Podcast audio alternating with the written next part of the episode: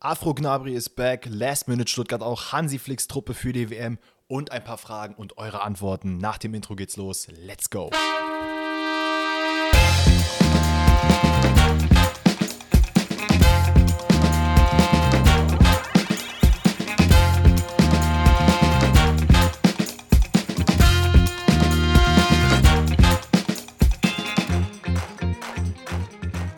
Herzlich willkommen, Ladies and Gentlemen, zu einer neuen Folge Pfosten rettet. Heute eine wilde Folge. Ähm, wir befinden uns, glaube ich, in der ersten englischen Bundesliga-Woche, wenn ich mich nicht komplett irre. Und das ist korrekt. Äh, dementsprechend haben wir heute für euch keinen Champions League-Rückblick, keinen DFB-Pokal-Rückblick, sondern Bundesliga-Rückblick. 14. Spieltag. Wir packen euch noch ein paar QA-Fragen mit hinzu, ne, weil das ist ja mittlerweile Standard am Donnerstag geworden. Und darüber hinaus wollen wir heute auch ein bisschen über den WM-Kader quatschen. Weil der Hansi, der hat heute gesagt, komm, Ladies and Gentlemen, das ist meine Truppe. Und ähm, ja, nee, ich krieg keinen geilen Übergang hin, aber ich frage erstmal, wie es dir geht. das ist der beste Übergang, den man haben kann eigentlich, oder? Also äh, bin ich auf jeden Fall zufrieden. Mir geht's sehr, sehr gut. Ich hoffe, dir äh, natürlich auch. Ähm, ja, ein bisschen entspannt. Äh, Sophia, also meine Freundin, ist aktuell nicht in unserer Wohnung. Die ist in Stuttgart bei ihren Eltern. Deswegen habe ich hier sturmfreie Bude. Ernähre mich natürlich nur von fertigen Sachen, wie man das kennt. Wir lieben es. So muss das. Ja, wie, wie, wie, also bei mir ist alles easy. Kocht ihr gemeinsam? Kocht sie in der Regel oder wie macht ihr das? Wir kochen immer gemeinsam, ja. Also äh, meistens, Sophia ist eher ein Abendesser, ich war eigentlich immer ein Mittagsesser. Ich weiß nicht, wie es bei dir war. Bei uns gab es früher immer mittags warm mhm. und abends halt noch so Brot oder so. Ja, bei mir auch. Und bei Sophia war es halt immer andersrum. Bei Sophia war immer nur abends warmes Essen. Ähm, und deswegen, seit wir äh, zusammen wohnen, kochen wir immer abends. Aber auch als ich bei ihr damals mal war, haben wir auch immer nur abends gekocht. Ähm, das Problem ist halt, dass sie auch mit zwei Mahlzeiten halt klarkommt, weil sie auch so ein bisschen auf Kalorien halt guckt. Deswegen isst sie halt zweimal, aber halt dann mehr und abends halt richtig viel, ne? Mhm. Aber ich halt nicht. Also ich muss halt auf jeden Fall dreimal essen. Das heißt, ich esse halt morgens, mittags immer irgendwas, was ich halt mache, so. Irgendwas vom Bäcker holen, irgendwas zum Dippen oder so, keine Ahnung. Es gibt so richtig geilen, äh, von Pop heißt der so, äh, Eiersalat oder Fleischsalat gibt es vegan. Beides kann ich extrem empfehlen, richtig, richtig mhm. geil. Ähm, das esse ich dann und sonst kochen wir halt abends immer zusammen eigentlich. Das klingt doch schön. Ja. Bei dir gab es auch immer Mittagsessen früher? Ja, also wir haben es in der Regel immer so gehabt, dass ähm, meine Mutter dann auch mittags gekocht hatte, weil sie dann auch so ihre ähm, Arbeitsschichten hatte, dass sie halt so gegen drei, vier Uhr zu Hause war. Ähm, das heißt, wir kamen alle gleichzeitig nach Hause, dann hat sie halt gekocht, dann war das halt so Mittag Richtung Abendessen, aber in der Regel immer so gegen vier, ähm, halb fünf. Wenn ich Essen vom Vortag. Ach, so spät hat ihr gegessen, ne? Ja, ging halt nicht anders, weil wie gesagt, wir waren halt alle in der Schule. Also alle in der Schule, meine Schwester nicht.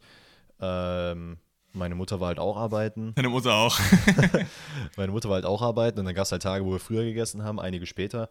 Aber bei mir hat sich das mittlerweile dadurch, ich glaube, das ist so ein südländisches Ding, habe ich das Gefühl, weil bei äh, meiner Freundin ist es genauso. Also generell bei der ganzen Familie in Portugal, da wird halt nur abends gegessen.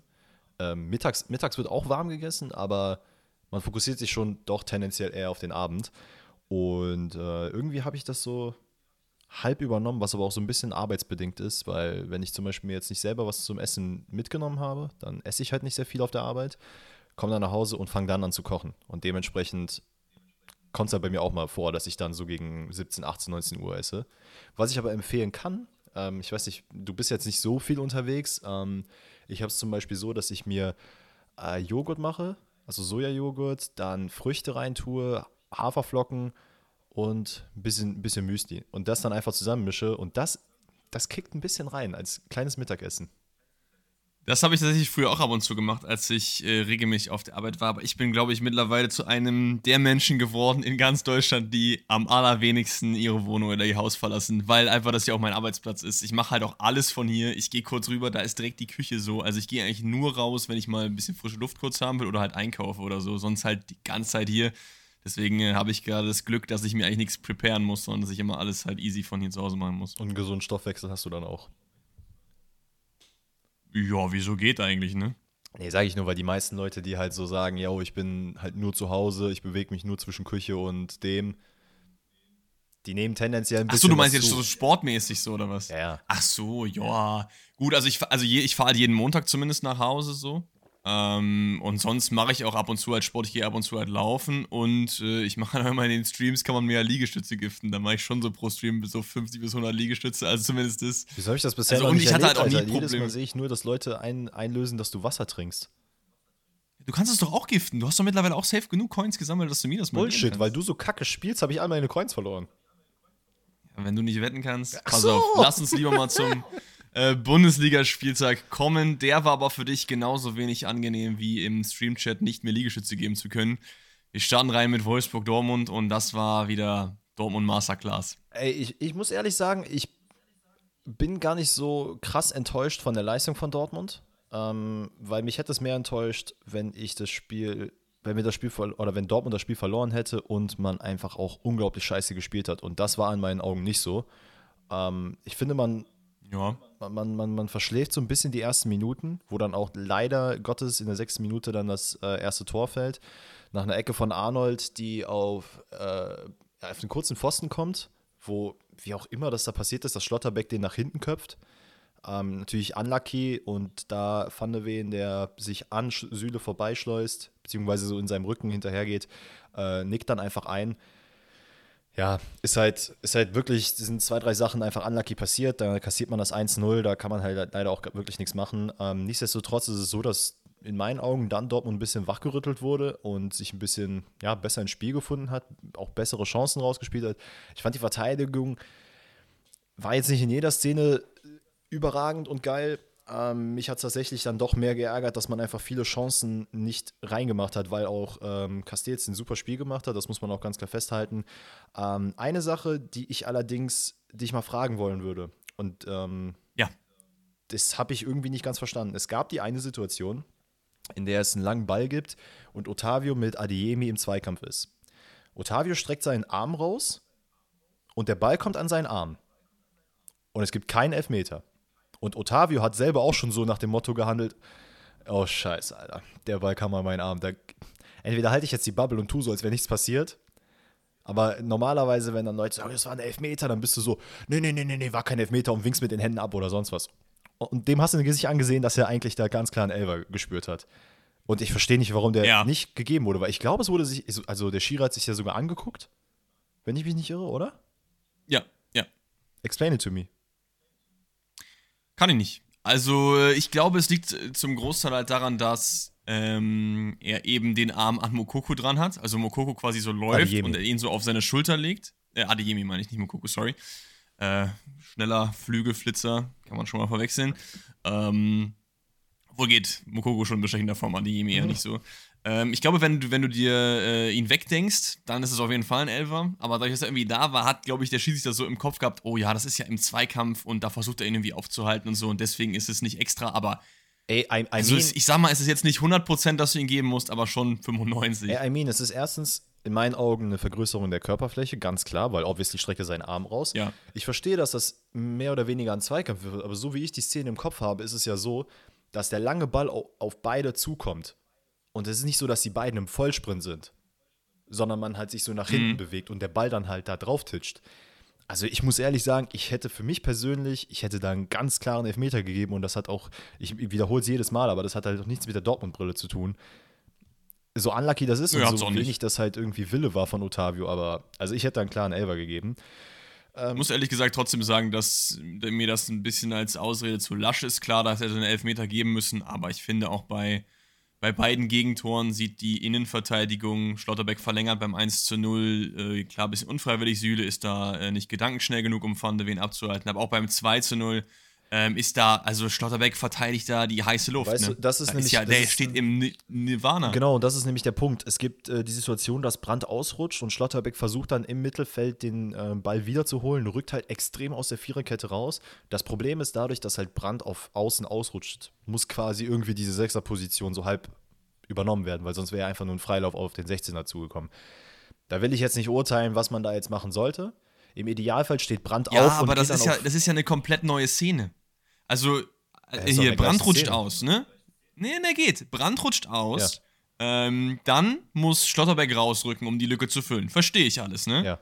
Aber es ist nicht so, dass der Ball dann in die Schnittstelle gespielt wird so. und der ist dann Nein, drin nein, oder genau, so, das wäre jetzt sondern der der Ball kommt nochmal nach außen, dann wird da Wimmer angelaufen, der guckt nochmal und dann guckst, siehst du ganz genau, dass ähm, als der Ball von Wimmer dann reinkommt, das ist locker so fünf bis zehn Sekunden später oder so, dass Adeyemi einfach äh, zwischen so am Elfmeterpunkt ungefähr chillt, wo einfach niemand ist. Wirklich Adeyemi? niemand. Er deckt, Der war doch überhaupt nicht ganz, in der hinter ihm ist, glaube ich, noch jemand. Was bitte? Adeyemi war doch überhaupt nicht in der Szene dabei. Nicht Adeyemi, ich meine Schlotterbeck, sorry.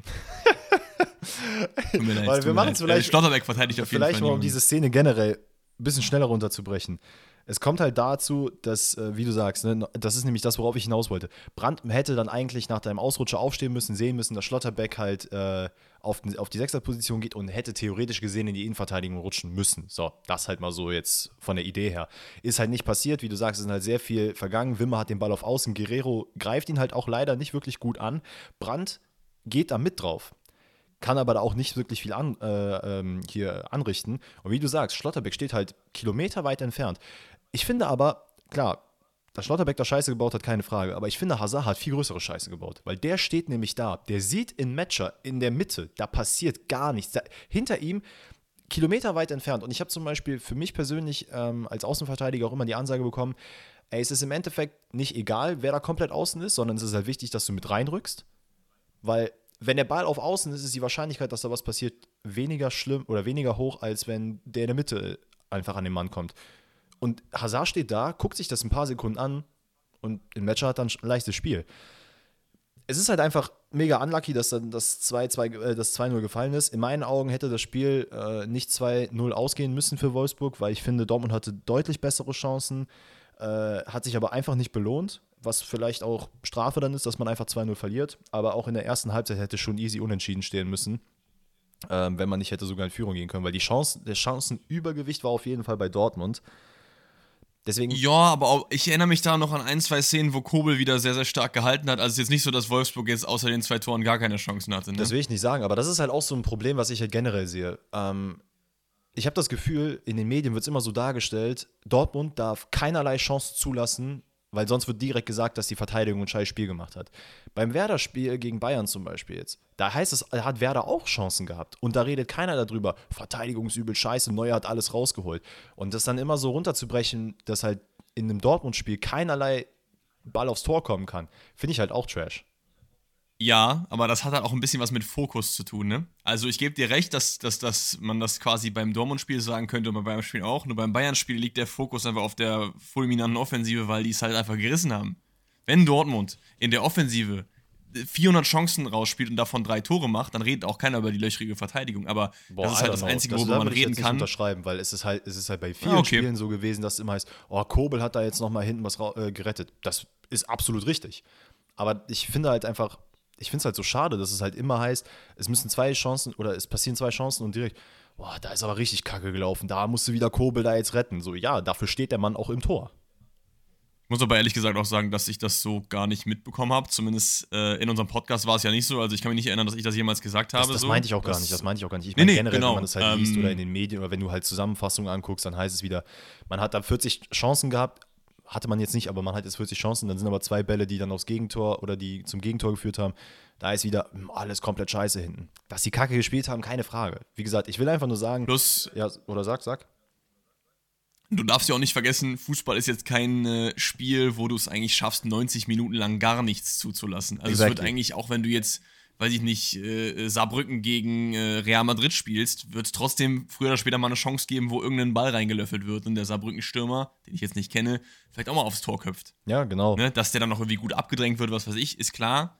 Aber du kriegst es halt einfach nie hin, äh, komplett ohne Chance des Ja, Gegners. zu deswegen, also um das Spiel abzuschließen, ähm, also dass man da verliert, finde ich persönlich in meiner Sicht ist sehr unlucky. Man hätte sich belohnen müssen, Ja. hat es nicht gemacht, hat nach zwei ähm, ja, unschönen Verteidigungssituationen die Gegentore kassiert. Mich hat sehr aufgeregt, weil ich mir auch wiederum dachte, dann so, Alter, jetzt ist man wieder, ich glaube, sechs Punkte auf die Bayern. Ist halt immer noch nichts entschieden. So, wir haben jetzt schon so oft die, die, die ersten Top 6, Top 7 Plätze hin und her getauscht. Aber es ist schon Abfuck, sagen wir es mal so. Der Zeitpunkt ist halt auch einfach unlucky, ne? Union hat jetzt auch die letzten zwei Spiele gepatzt und jetzt kurz vor der Winterpause äh, zieht Bayern jetzt davon. Das ist natürlich von, von, der, von der Tendenz, also als Indikator für den Rest der Saison nicht gut. Gerade für das Gemüt der Verfolger und auch für das Gemüt der Fans und Fußball Deutschland, die dann gefühlt wieder alles abschreiben und sagen, ey, Bayern ist eh wieder Meister, was halt auch nicht der Fall I mean, ist. Genau das ist nämlich der Punkt. Es ist, also klar ist das ein Dämpfer auch als Dortmund-Fan. Ich glaube, da bin ich nicht der Einzige, der das so sieht.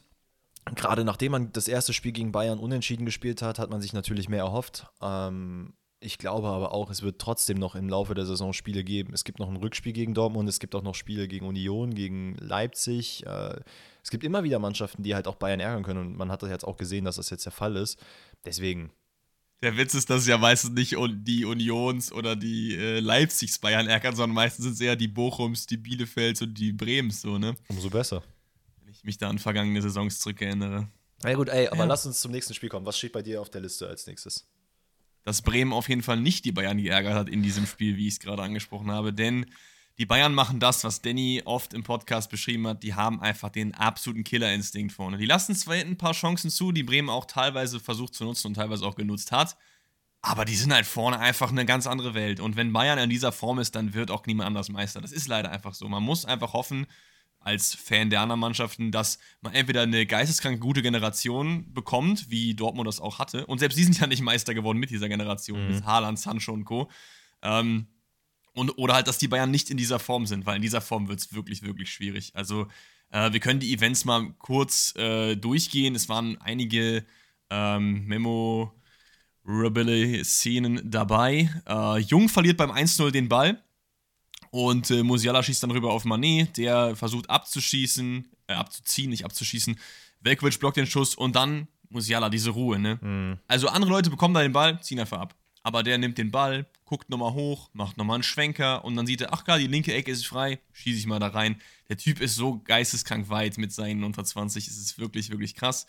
Bremen kommt aber nochmal ran mit sehr, sehr starkem Kurzballspiel. Ich habe jetzt nicht gezählt, aber da waren safe so 10, 11, 12 äh, äh, kurze Pässe in Sukzession hintereinander.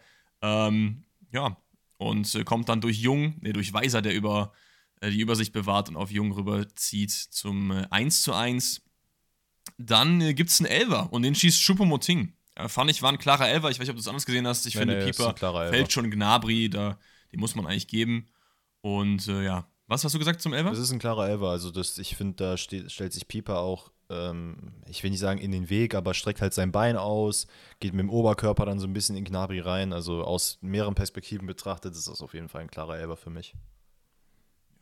Dann äh, versucht Skoretzka nochmal, der Schuss wird geblockt, der Ball landet bei Nabri, dann steht es 2-1. Äh, die Bayern sind dadurch wieder in Führung, Goretzka läuft komplett alleine durch. Und da fand ich halt geil, ich mag halt diese Spieler, die sich halt nicht bei so einer Berührung fallen lassen, weil du kannst natürlich drüber reden, so, ey, vielleicht kriegt der Keeper dann gelb und einen Elfmeter oder teilweise sogar auch rot, je nachdem, was für eine Situation es ist, aber im Straucheln, er versenkt das Ding, 3 zu 1, dann gibt's Schupo Moting oder Schupo Neymar hat sich auf jeden Fall davon was abgekupfert. Junge, was ein geiler Pass auf Sané beim 4 zu 1, der dann einfach äh, quer auf Nabri nochmal legt.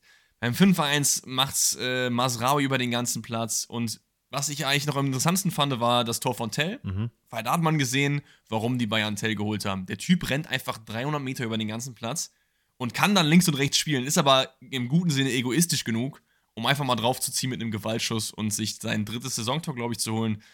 Ja, und die Bayern waren einfach eine Nummer zu groß für Werder Bremen. Ich muss sagen, die Anfangsphase war sehr wild. Bremen hat sich auch gute Chancen rausgespielt.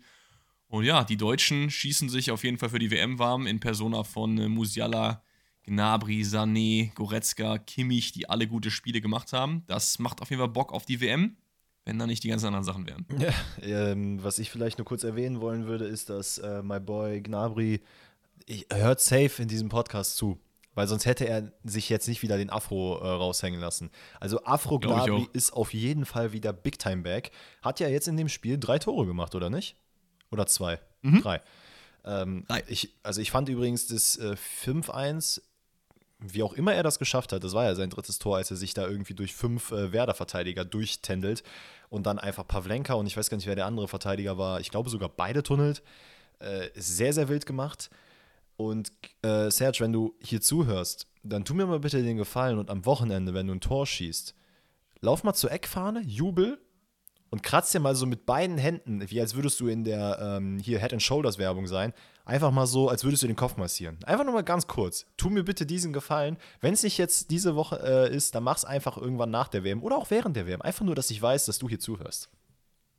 Das wäre das wär wundervoll. Ja, es gilt noch zu erwähnen, dass Sadio Monet wahrscheinlich die WM verpasst, nachdem er sich verletzt gegen äh, Werder Bremen. Muss, glaube ich, sogar vor der Halbzeit noch auswechselt werden. Und das ist, ja, ein sehr, sehr herber Verlust finde. Nicht nur für mich, der so den, auf den Senegal-Hype-Train aufgesprungen ist, das, den können wir jetzt, glaube ich, vergessen ohne Sadio Mané. Ähm, schwieriges Ding. Ja, schwieriges leider Ding. ja. Ähm, äh, ich glaube, es war nicht mal mit Fremdeinwirkung, oder doch? Ich, ich weiß ah, doch, es auch doch, nicht er wurde, genau, er wurde irgendwo war. getroffen. Aber ist ja auch egal. Es ist natürlich sehr, sehr schade, keine Frage. Und äh, ich äh, muss auch sagen, dass halt generell in Bezug auf die, auf die WM und auch wie es den ganzen anderen Mannschaften geht, ich finde es halt traurig, dass die WM es halt verursacht, dass man halt diese, ähm, diese Dreifachbelastung halt ins Extreme zieht. Es ist eine Sache, wenn du in Pokalspiel spielst und so weiter und so fort. Aber dass du, mhm. das kannst du schon fast als Vierfachbelastung zählen, wenn du halt die, in den letzten fünf Wochen jedes Mal am Mittwoch, Donnerstag oder Dienstag gespielt hast, ey, da gehst du kaputt. Ey, hätte man es auch vielleicht Nagelsmann ein bisschen ankreiden können, dass er da wieder auf Manet setzt. Auf der anderen Seite weißt du ja auch nicht, was ist der Plan fürs Wochenende. Vielleicht war ja auch der Plan, er spielt gegen Bremen und dann am Samstag halt nicht, ne? Also ist es einfach extrem bitter. Ja, naja. safe. Von äh, fulminantem, fantastischen Fußball kommen wir zu Ivan Ordetsk und äh, Bochum, die als nächstes auf unserer Liste stehen. Hey, es ist, ich glaube, der Mann hört auch zu, ich weiß es nicht, ne? Aber, ich glaube auch, aber nicht im positiven Sinne. Ey, nee, wirklich. Also, nee, komm, da, da kommen wir gleich drauf. Erstmal vielleicht, um Bochum zu loben, weil man startet unglaublich gut in dieses Spiel rein. Man hat keine Angst gegen Gladbach. Äh, man gibt direkt Feuer, versucht alles vorne zu machen und äh, geht auch tatsächlich in der siebten Minute in Führung äh, mit Antwi Ajays, äh, ich weiß gar nicht, wie viel das Tor, ich glaube, zweites, drittes, irgendwie sowas. Ähm, wahrscheinlich wird das auch nicht richtig sein. Das dritte Tor, okay, jetzt wissen wir es. Naja, auf jeden Fall, es ist ein unglaublich äh, schön gespielter ähm, Spielzug. Nachdem Zoller den Ball in der Mitte bekommt, steckt er ihn einfach durch und die Abwehr, äh, die Abwehrfalle, die Abseitsfalle von Gladbach funktioniert so absolut überhaupt nicht. Man steht irgendwie auf, glaube ich, 30, 35 Meter Höhe. Antia Jay läuft halt perfekt rein, ähm, steht dann alleine vorm Tor, hat sogar noch die Zeit, zur Seite zu gucken zum Linienrichter und zu schauen, so, okay, ist doch kein Abseits, okay, dann ziehe ich ihn mal rein und ähm, verwandelt zum 1-0. Dann gab's, äh, wurde es zurückgenommen aufgrund von Abseits. Dann wurde das Tor gecheckt. Und also ich habe nicht, also klar, es ist richtig, dass man das Tor checkt, aber das war für mich, hat das irgendwie zu lange gedauert, als, äh, also so für die Situation, weil es halt so offensichtlich war, dass es kein Abseits ist. Weißt du, was ich meine? Ja, ist weiß auch, ich auch nicht. Ist auch also, egal. Ähm, zum Zeitpunkt des Passes war Anti Ajay wirklich noch gefühlt so einen ganzen Schritt hinter den dreien. Also Exactly. Keine Ahnung. Naja, ansonsten in der elften Minute, äh, da ist auch wieder der zweite Patzer in der Gladbacher Verteidigung. Und ich habe das Gefühl, dass Gladbach sich generell. Ne, wobei, gehen wir erstmal die Szene durch. Ähm, nachdem Elvidi den Ball vom, ich glaube, dritten Torwart, ich kann leider jetzt gerade seinen Namen nicht hinbekommen. Olschowski. Da haben wir es. Äh, ne, Dennis und Namen wieder. Aber äh, kriegt den Ball, will ihn dann aus welchem Grund auch immer wieder in die Mitte spielen. Äh, Hofmann, sehr klug, lungert auf den Ball, wartet auf diesen Fehler, packt ihn sich, schießt zum 2-0 ein. Und ich habe den Eindruck, dass Gladbach in den letzten Spielen, aber eigentlich die ganze Saison durchgezogen, immer mal wieder sich selber ins Bein schießt. Man verliert Spiele oder kassiert Gegentore nicht, weil man irgendwie komplett krank ausgekontert wird, sondern weil, weil man einfach wirklich maximal ekelhafte Fehler macht. Und ich ja. weiß nicht, woran es liegt. Ich, ich habe keine Ahnung. Die mögen einfach alle den Farke nicht, glaube ich. Nee, ich glaube auch nicht. Und das zeigt sich auch in der Körperspannung, denn äh, in der ersten Halbzeit da geht gar nichts für Gladbach. Also die, die, da ich finde, die letzten Spiele geht generell sehr wenig für Gladbach irgendwie. Also, wenn, waren es immer irgendwelche Einzelleistungen von Tyram Player oder Ben Sebaini, jetzt nicht irgendwie so Team-Effort oder Jonas Hofmann teilweise auch. Ich weiß nicht. Ich habe, also ich weiß auch nicht, was es ist, aber wie du sagst, es ist kein Team-Effort, das ist immer so von einzelnen Spielern, die dann halt die gewissen Szenen einfach so richtig krass machen. Aber alles in allem, ey, da, Player und Tyram haben jetzt auch nicht so das allerbeste Spiel gemacht. Das hat man auch in deren Körpersprache gesehen. Nichtsdestotrotz kommt man in der 62. Minute zum Ausgleich, weil unser Boy Odets wieder halt, äh, ja, einfach wieder einen Fehler macht. Also es ist nicht direkt per se direkt sein Fehler, aber diesen Pass, er kriegt den Ball auf Außen als Linksverteidiger und spielt den Ball dann in die Mitte auf Stöger. Mit dem Wissen und mit der Sicht, dass ein Gegenspieler kommt und den Ball abfangen könnte Warum er diesen Ball spielt, keine Ahnung. Er hätte ihn auch einfach rausschlagen können, weil die Situation war sowieso aussichtslos. Oder man hätte einfach die Linie lang schicken können, was in der Regel die meisten machen würden. Ne? Also Leute, wenn ihr Fußball spielt, spielt den Ball niemals direkt in die Mitte, es sei denn, da sind 40 Meter Platz um euren Mitspieler. Spielt immer über Außen weiter. Auf jeden Fall. Stöger kriegt den Ball, pöllt den dann einfach raus. Ich weiß gar nicht, gegen wen er abgefälscht wird. Der Ball kommt aber irgendwie zu Tyram. Der legt den dann äh, rüber zu Player. Ja, doch so. Und Richtig. der zieht den dann einfach in die lange Ecke. 2-1.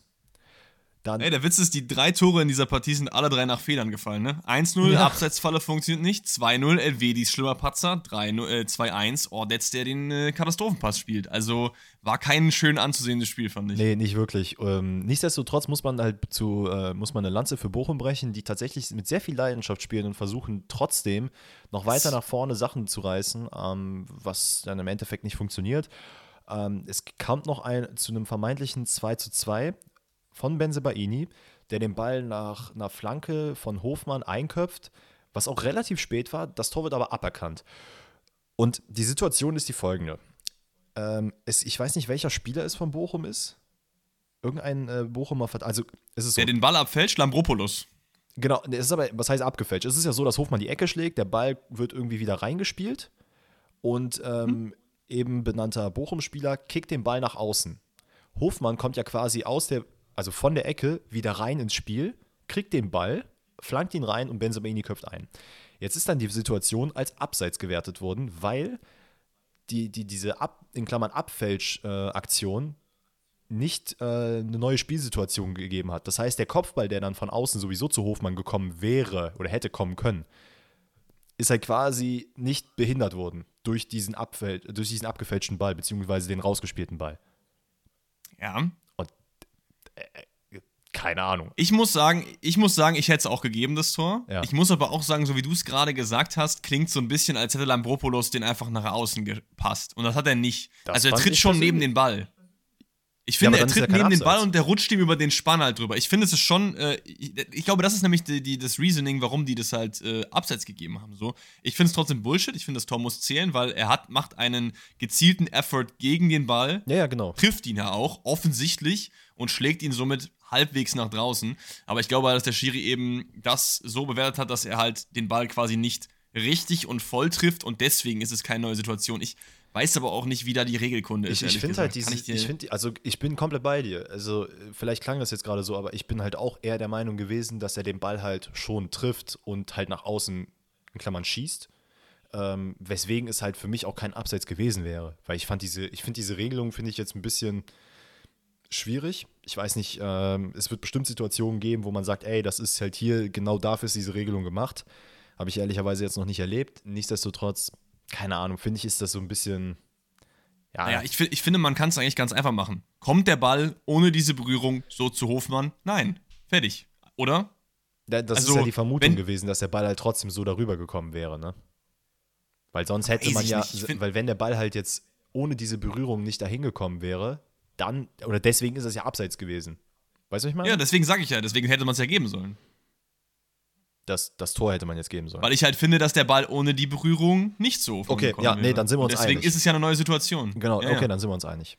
Weil es wäre jetzt was anderes Also gewesen, wäre der Endeffekt, Schuss halt, äh, wäre wäre das ein Schuss gewesen. Aber es war halt jetzt auch nicht, dass Ja. da irgendwie 150 km/h Ball auf äh, seinen Fuß kam. Ja, also im Endeffekt, äh, Gladbach snappt zumindest einen Punkt. Trotzdem kann man Bochum auf jeden Fall anrechnen. Die, wie du gesagt hast, die haben mit äh, Spirit auf jeden Fall gekämpft. Und ja, ich fand es noch ganz wild. Ich finde für mich als äh, eher Fußballfan, als Fußballpraktizierender, frage ich mich mal so, wie verletzt sich ein Keeper? Und bei Gladbach war es halt so, äh, Sommer verletzt, Sippel verletzt, Olschowski ist der etatmäßige U23-Keeper. Dann ist der zweite Keeper der U23 auch verletzt und die hatten einfach einen gerade 17 gewordenen A-Jugendkeeper auf der Bank. Der und Olschowski hat ja eingewechselt in wurde. der.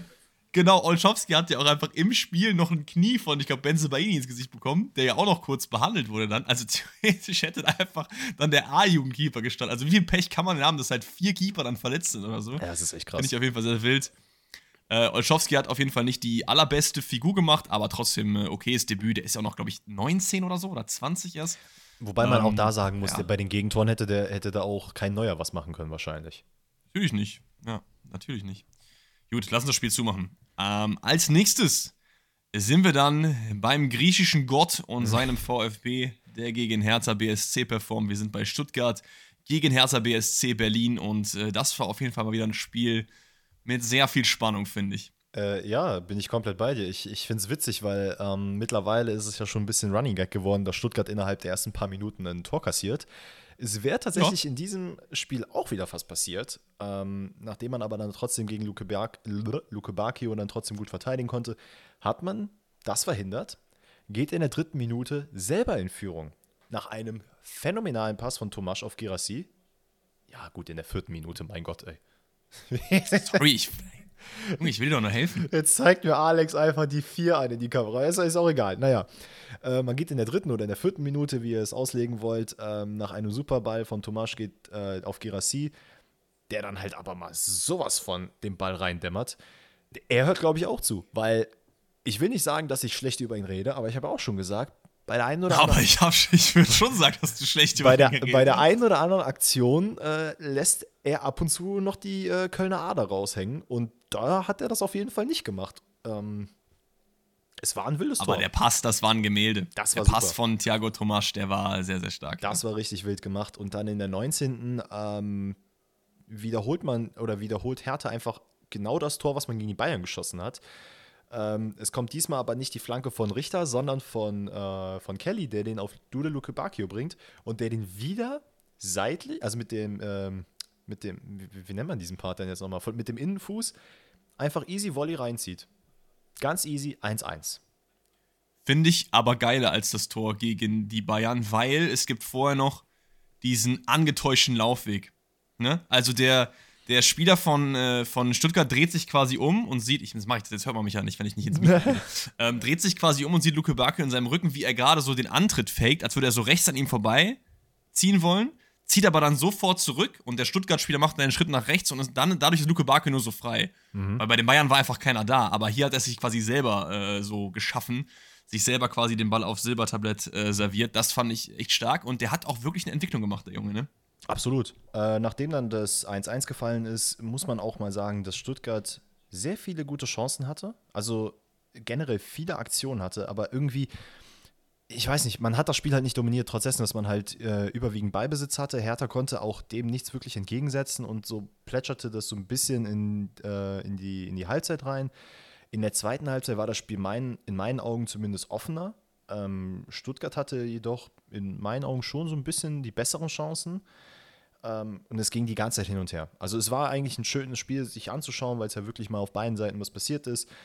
Aber alles in allem kam dann wieder Last Minute Stuttgart, Sosa mit der Ecke und Mafropanos. Also er macht es wirklich und das wortwörtlich überragend, ne? hier, pun intended, und köpft ihn da mit so einem Schmackes rein. es, war, es, war, es war ein göttliches Tor. Der, wie du sagst, der griechische Gott hämmert das Ding rein. Junge, das, aber Stuttgart und äh, Last-Minute-Tore, die sind auch so, ne? Also, ja. weiß ich nicht. Sowohl in der Relegation als auch jetzt zweimal schon diese Saison. Die äh, lieben einfach diese späten Tore. Wundervoll. Ähm, eine Sache gibt es noch zu sagen: Endo erleidet eine dicke Gehirnerschütterung, weil er mit. War es sein eigener Mann oder was? Ich weiß gar nicht. Ich habe die Szene gar nicht mehr so Ich, ich weiß jetzt gerade nicht, welcher Spieler auch, ich, gar war. nicht. Ähm, es ist auf jeden Fall mit dem Gegenspieler passiert, der auch danach weiterspielen konnte, aber halt Endo in dem Fall leider nicht.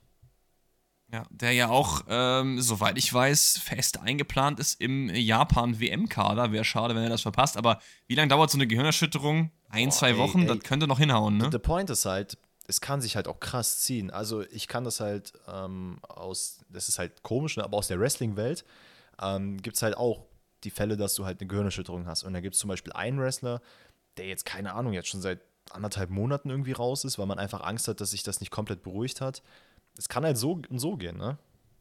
Also es mhm. sei ihm natürlich gewünscht, dass das jetzt auf, äh, dass es auf jeden Fall noch bis zur WM geheilt werden kann. Also geheilt werden kann, aber dass, dass er sich halt, dass er sich halt wieder entspannt und normal Fußball spielen kann.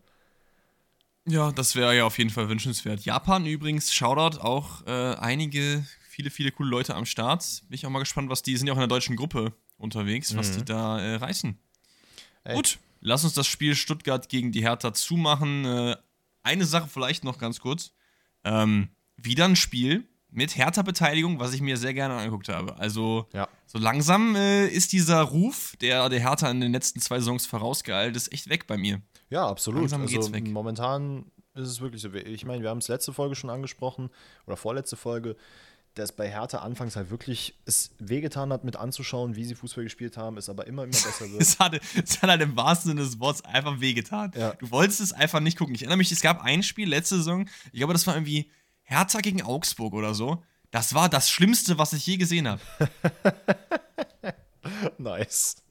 Und ich habe alle Human Centipede-Teile gesehen. Junge, also weiß ich nicht. Das ist, das ist harte Ganz, Tobak ganz schwierig. Ja, schlimm für die Köln-Fans war auch das Spiel Köln gegen Leverkusen, weil da hätte Köln auf jeden Fall mehr mitnehmen müssen als gar oh, nichts. Es hat, es hat sehr weh getan. Es war sehr, sehr traurig, muss ich ehrlich sagen. Ähm, Junge, man hat also Köln läuft gefühlt die ganze Zeit an und Bayern 04 Leverkusen gewinnt das Spiel mit 2 zu 1 letztendlich. Ey, sorry, aber das ist auch. Mal, wir haben, am, wir haben jetzt am Wochenende, das ist doch die letzte Folge, ich vergesse die ganze Zeit, dass jetzt Donnerstag ist und dass wir nicht Montag haben. Ähm, haben wir noch Leverkusen gelobt, dass man halt so gut gegen Union gespielt hat. Man hat Situationen effektiv genutzt, man hat gut nach vorne gearbeitet, hatte Ideen, hat Union komplett überspielt und das ist alles wieder komplett verflogen gegen Köln. Man hatte vorne gar keine Ahnung. Defensiv war man in meinen Augen eine also absolut Katastrophe. Man hat halt genau wieder das gezeigt, was man in den letzten Wochen auch gezeigt hat. Wie du sagst, Köln hat mega guten Druck gemacht, hat sich gut nach vorne gearbeitet, ähm, ist diesmal mit Adamian äh, gestartet und nicht mit Tigges, der auch ein gutes Spiel gemacht hat.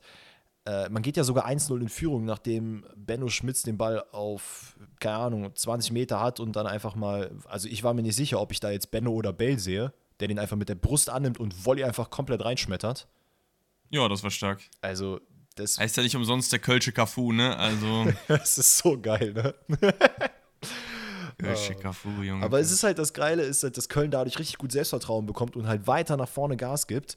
Und mit Hector sogar dann noch, glaube ich, äh, Anfang der ersten Halb, nee, kurz vor der ersten Halbzeit, glaube ich, äh, oder Anfang der zweiten Halbzeit sogar noch fast zum 2-0 kommt, äh, nachdem er dann auch aus der zweiten Reihe abzieht und Radetzky den halt gerade noch so gegen Latte hämmern kann. Das war eine Parade Weltklasse, fand ich. Ja. Und Also, du siehst, der Welle sich genau hinten in den Knick gesenkt und er erwischt ihn wirklich mit seinem Mittelfinger. ja. Und das, den zeigt er nämlich auch Jonas Hector und sagt mit mir nicht. Also, das war wirklich stark. Geil. Aber ja, ey, so geht das Spiel halt dann äh, bis zur 64. Minute weiter.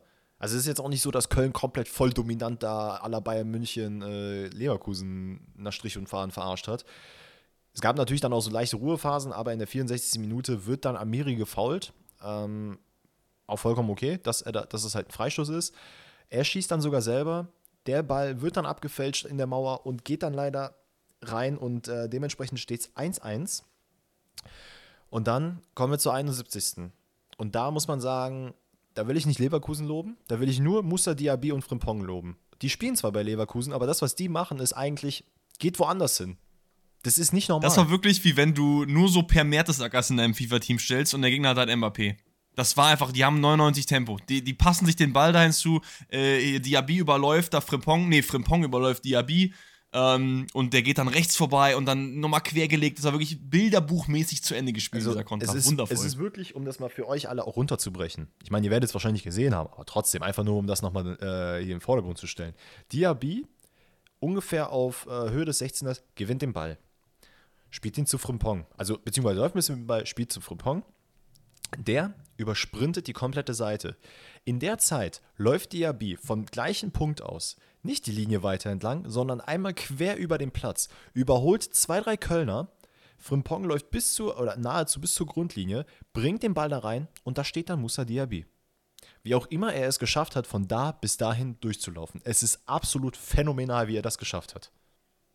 Ist es ja, aber trotzdem äh, muss natürlich Köln hier mindestens, mindestens eigentlich eher zwei Punkte mitnehmen, so wie die, äh, drei Punkte, sage ich. Ja, so man, man kommt ja sogar noch fast zum Ausgleich, indem, äh, nachdem Tigges den Ball dann irgendwie gegen den Pfosten oder gegen die Latte köpft. Ähm, alles in allem ist es halt auch genau die Kann man auch machen, den, ne? Ja, Kann natürlich. Es ist aber halt genau die gleiche. Also ein bisschen, ich glaube, ich, äh, Köln hätte jetzt eher den Sieg verdient als Dortmund gegen Wolfsburg vielleicht. Aber auch da, man hat einfach die Chance nicht genutzt.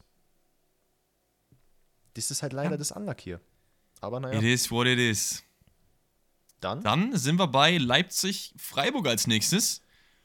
Ja, Das äh, ist, glaube ich, relativ schnell abgefrühstückt. Ich habe mir auf jeden Fall aufgeschrieben, Freiburg ohne Chance. Ich, wenige Highlights kommen von Freiburger Seite im Offensivspiel. Man sieht die Freiburger eigentlich eher defensiv gebunden.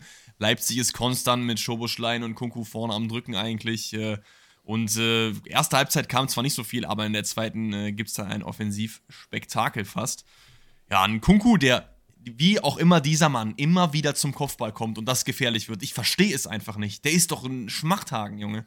Also, no front an ihn, der ist ein geistreicher Fußballer, ne? aber der ist jetzt nicht irgendwie physisch stark oder groß oder so, ne? Nee. Keine Ahnung, egal. Auf jeden Fall ein Kungus Kopfballand in der 55. Minute an der Latte. Simakor mit einem wunderschönen Halbvolley reagiert am schnellsten. Da steht's 1 zu 0. Dann gibt es einen absoluten Traumpass von Schoboschlei in der 57. Ich glaube, es sind irgendwie 70 Sekunden später nur oder so. Mhm. Der Ball hat genau die richtige Schärfe und findet einen Kunku halb links, der dann easy abschließen kann gegen Marc Flecken im Freiburger Tor. Dann gibt's äh, Einwurfwaffe Kevin Sidia. Das finde ich auch witzig. Also, das habe ich auch bis vor ein paar Jahren gab es das ja auch gar nicht, dass Einwürfe quasi so als Standards gefährlich werden. Also, oder gab es bestimmt auch früher mal von irgendwelchen Leuten, die wir jetzt nicht hier namentlich kennen. Aber finde ich witzig. Und zwar, äh, Sedia wirft, glaube ich, von der rechten Seite gefühlt 400 Meter den Ball ein. Er hätte lieber mal Football spielen sollen. Der titscht dann irgendwie zweimal auf, wird dann geklärt von der Leipziger Hintermannschaft, landet dann aber bei äh, Kübler und der mit einem absoluten Sonntagsschuss in die Maschen. Und dann kriegt man nochmal so einen leichten Anflug von, okay, wird es jetzt nochmal spannend? Kommt Freiburg nochmal? Die Antwort ist nein. Freiburg kommt auf jeden Fall überhaupt nicht. Ähm, Kunku bekommt dann nochmal einen Elfmeter, wo ich auch sagen muss, den kannst du geben, aber der fällt auch wie ein Blatt Papier, ne? Ja, also muss das sein, weiß ich nicht. Versucht doch lieber das Tor noch zu erzielen oder keine Ahnung. Dass wir immer dieses auf Teufel komm raus, Elfmeter rausholen wollen, das äh, fühle ich, fühl ich nicht so. Forsberg schießt dann den Elfer, was ich auch nicht verstanden habe, aber der macht das eiskalt und dann äh, habe ich auch kein Recht da überhaupt nachzufragen. Im Endeffekt ist das Spiel relativ schnell abgefrühstückt. Leipzig äh, komplett easy und ohne Gegenwehr, meines Erachtens Cruise durch das Freiburg-Spiel. Ja, würde ich unterschreiben. Das Einzige, was ich noch erwähnen wollen würde, ist halt, was ich jetzt, äh, was ich auch witzig finde, nämlich diese Einwurfgeschichte, die du erwähnt hattest. Ähm, das ist ja jetzt nichts, was wir erst seit zwei Spieltagen mitbekommen, sondern das ist ja jetzt schon eine Sache, die sich in den letzten Jahren so ein bisschen entwickelt hat. Und ich finde es ganz interessant, weil ich glaube, man hat das Einwurfspiel damals so ein bisschen eher damit wahrgenommen, okay, Ballhauptsache wieder reinzubringen. Und ähm, ich würde, also ich bin mir nicht ganz sicher, ob ich das falsch aufgeschnappt habe, aber man, also klar, man trainiert natürlich auch diese Art von Standards. Ähm, und du hast halt immer mal wieder Spieler, die den Ball einfach so 50 Meter gefühlt einwerfen können. Ähm, das kann halt nicht jeder. Also ich würde nicht behaupten, dass ich den Ball gut einwerfen kann, weil, keine Ahnung, ich einfach nicht die Wurftechnik dafür habe. Wie du sagst, Footballspieler werden es wahrscheinlich gut können. Aber ey, ich persönlich finde es geil. Es gibt ja Leute, die tatsächlich sagen, die haben keinen Bock auf Einwürfe, die wollen den Ball lieber einschießen oder einrollen. Da, da gehöre ich aber auch zu. Also einschießen fände ich schon geil. Das ist, dass dann auch einfach quasi Standardsituationen sind, dass man halt auch mehr darum fightet, den Einwurf zu bekommen. So. Aber so freistoßmäßig cool. einschießen oder einpassen quasi? Flank von mir aus direkt rein, ist mir scheißegal. Hm, okay, krass. Also ich würde es ich vor allen Dingen einfach gern mal ausprobiert sehen. Es ist halt super schwer, das jetzt irgendwie zu predikten. Vielleicht ist das ja auch komplett Müll. Ne? Also das hm. sind immer so Ideen, die halt in meinem Kopf rumschwirren, aber ähm, vielleicht ist das auch im Real Life, wenn dann die, die Bayern machen einfach auch viel zu broken. und dann spielst du halt nur noch mit irgendwelchen 2-Meter-Stürmern. Da müsste es natürlich auch dann wieder Abseits geben bei Einwurf. Das gibt es ja aktuell nicht. Ja, genau. Ähm, da müsste man dann irgendwie, weil sonst stellst du einfach so einen Peter Crouch auf einen Elfer-Punkt und dann, dann machst du einfach nur lange Hafer dahin. Das ist ja dann auch, auch schwierig. Also ich würde es gerne mal irgendwie in einem Spiel mal ausprobiert sehen. Wäre bestimmt lustig. Äh, talking about lange Hafer, sollen wir mit Frankfurt weitermachen? Ja. Ja. ähm, also, was Frankfurt da wieder fabriziert, ist einfach, einfach göttlich. Also.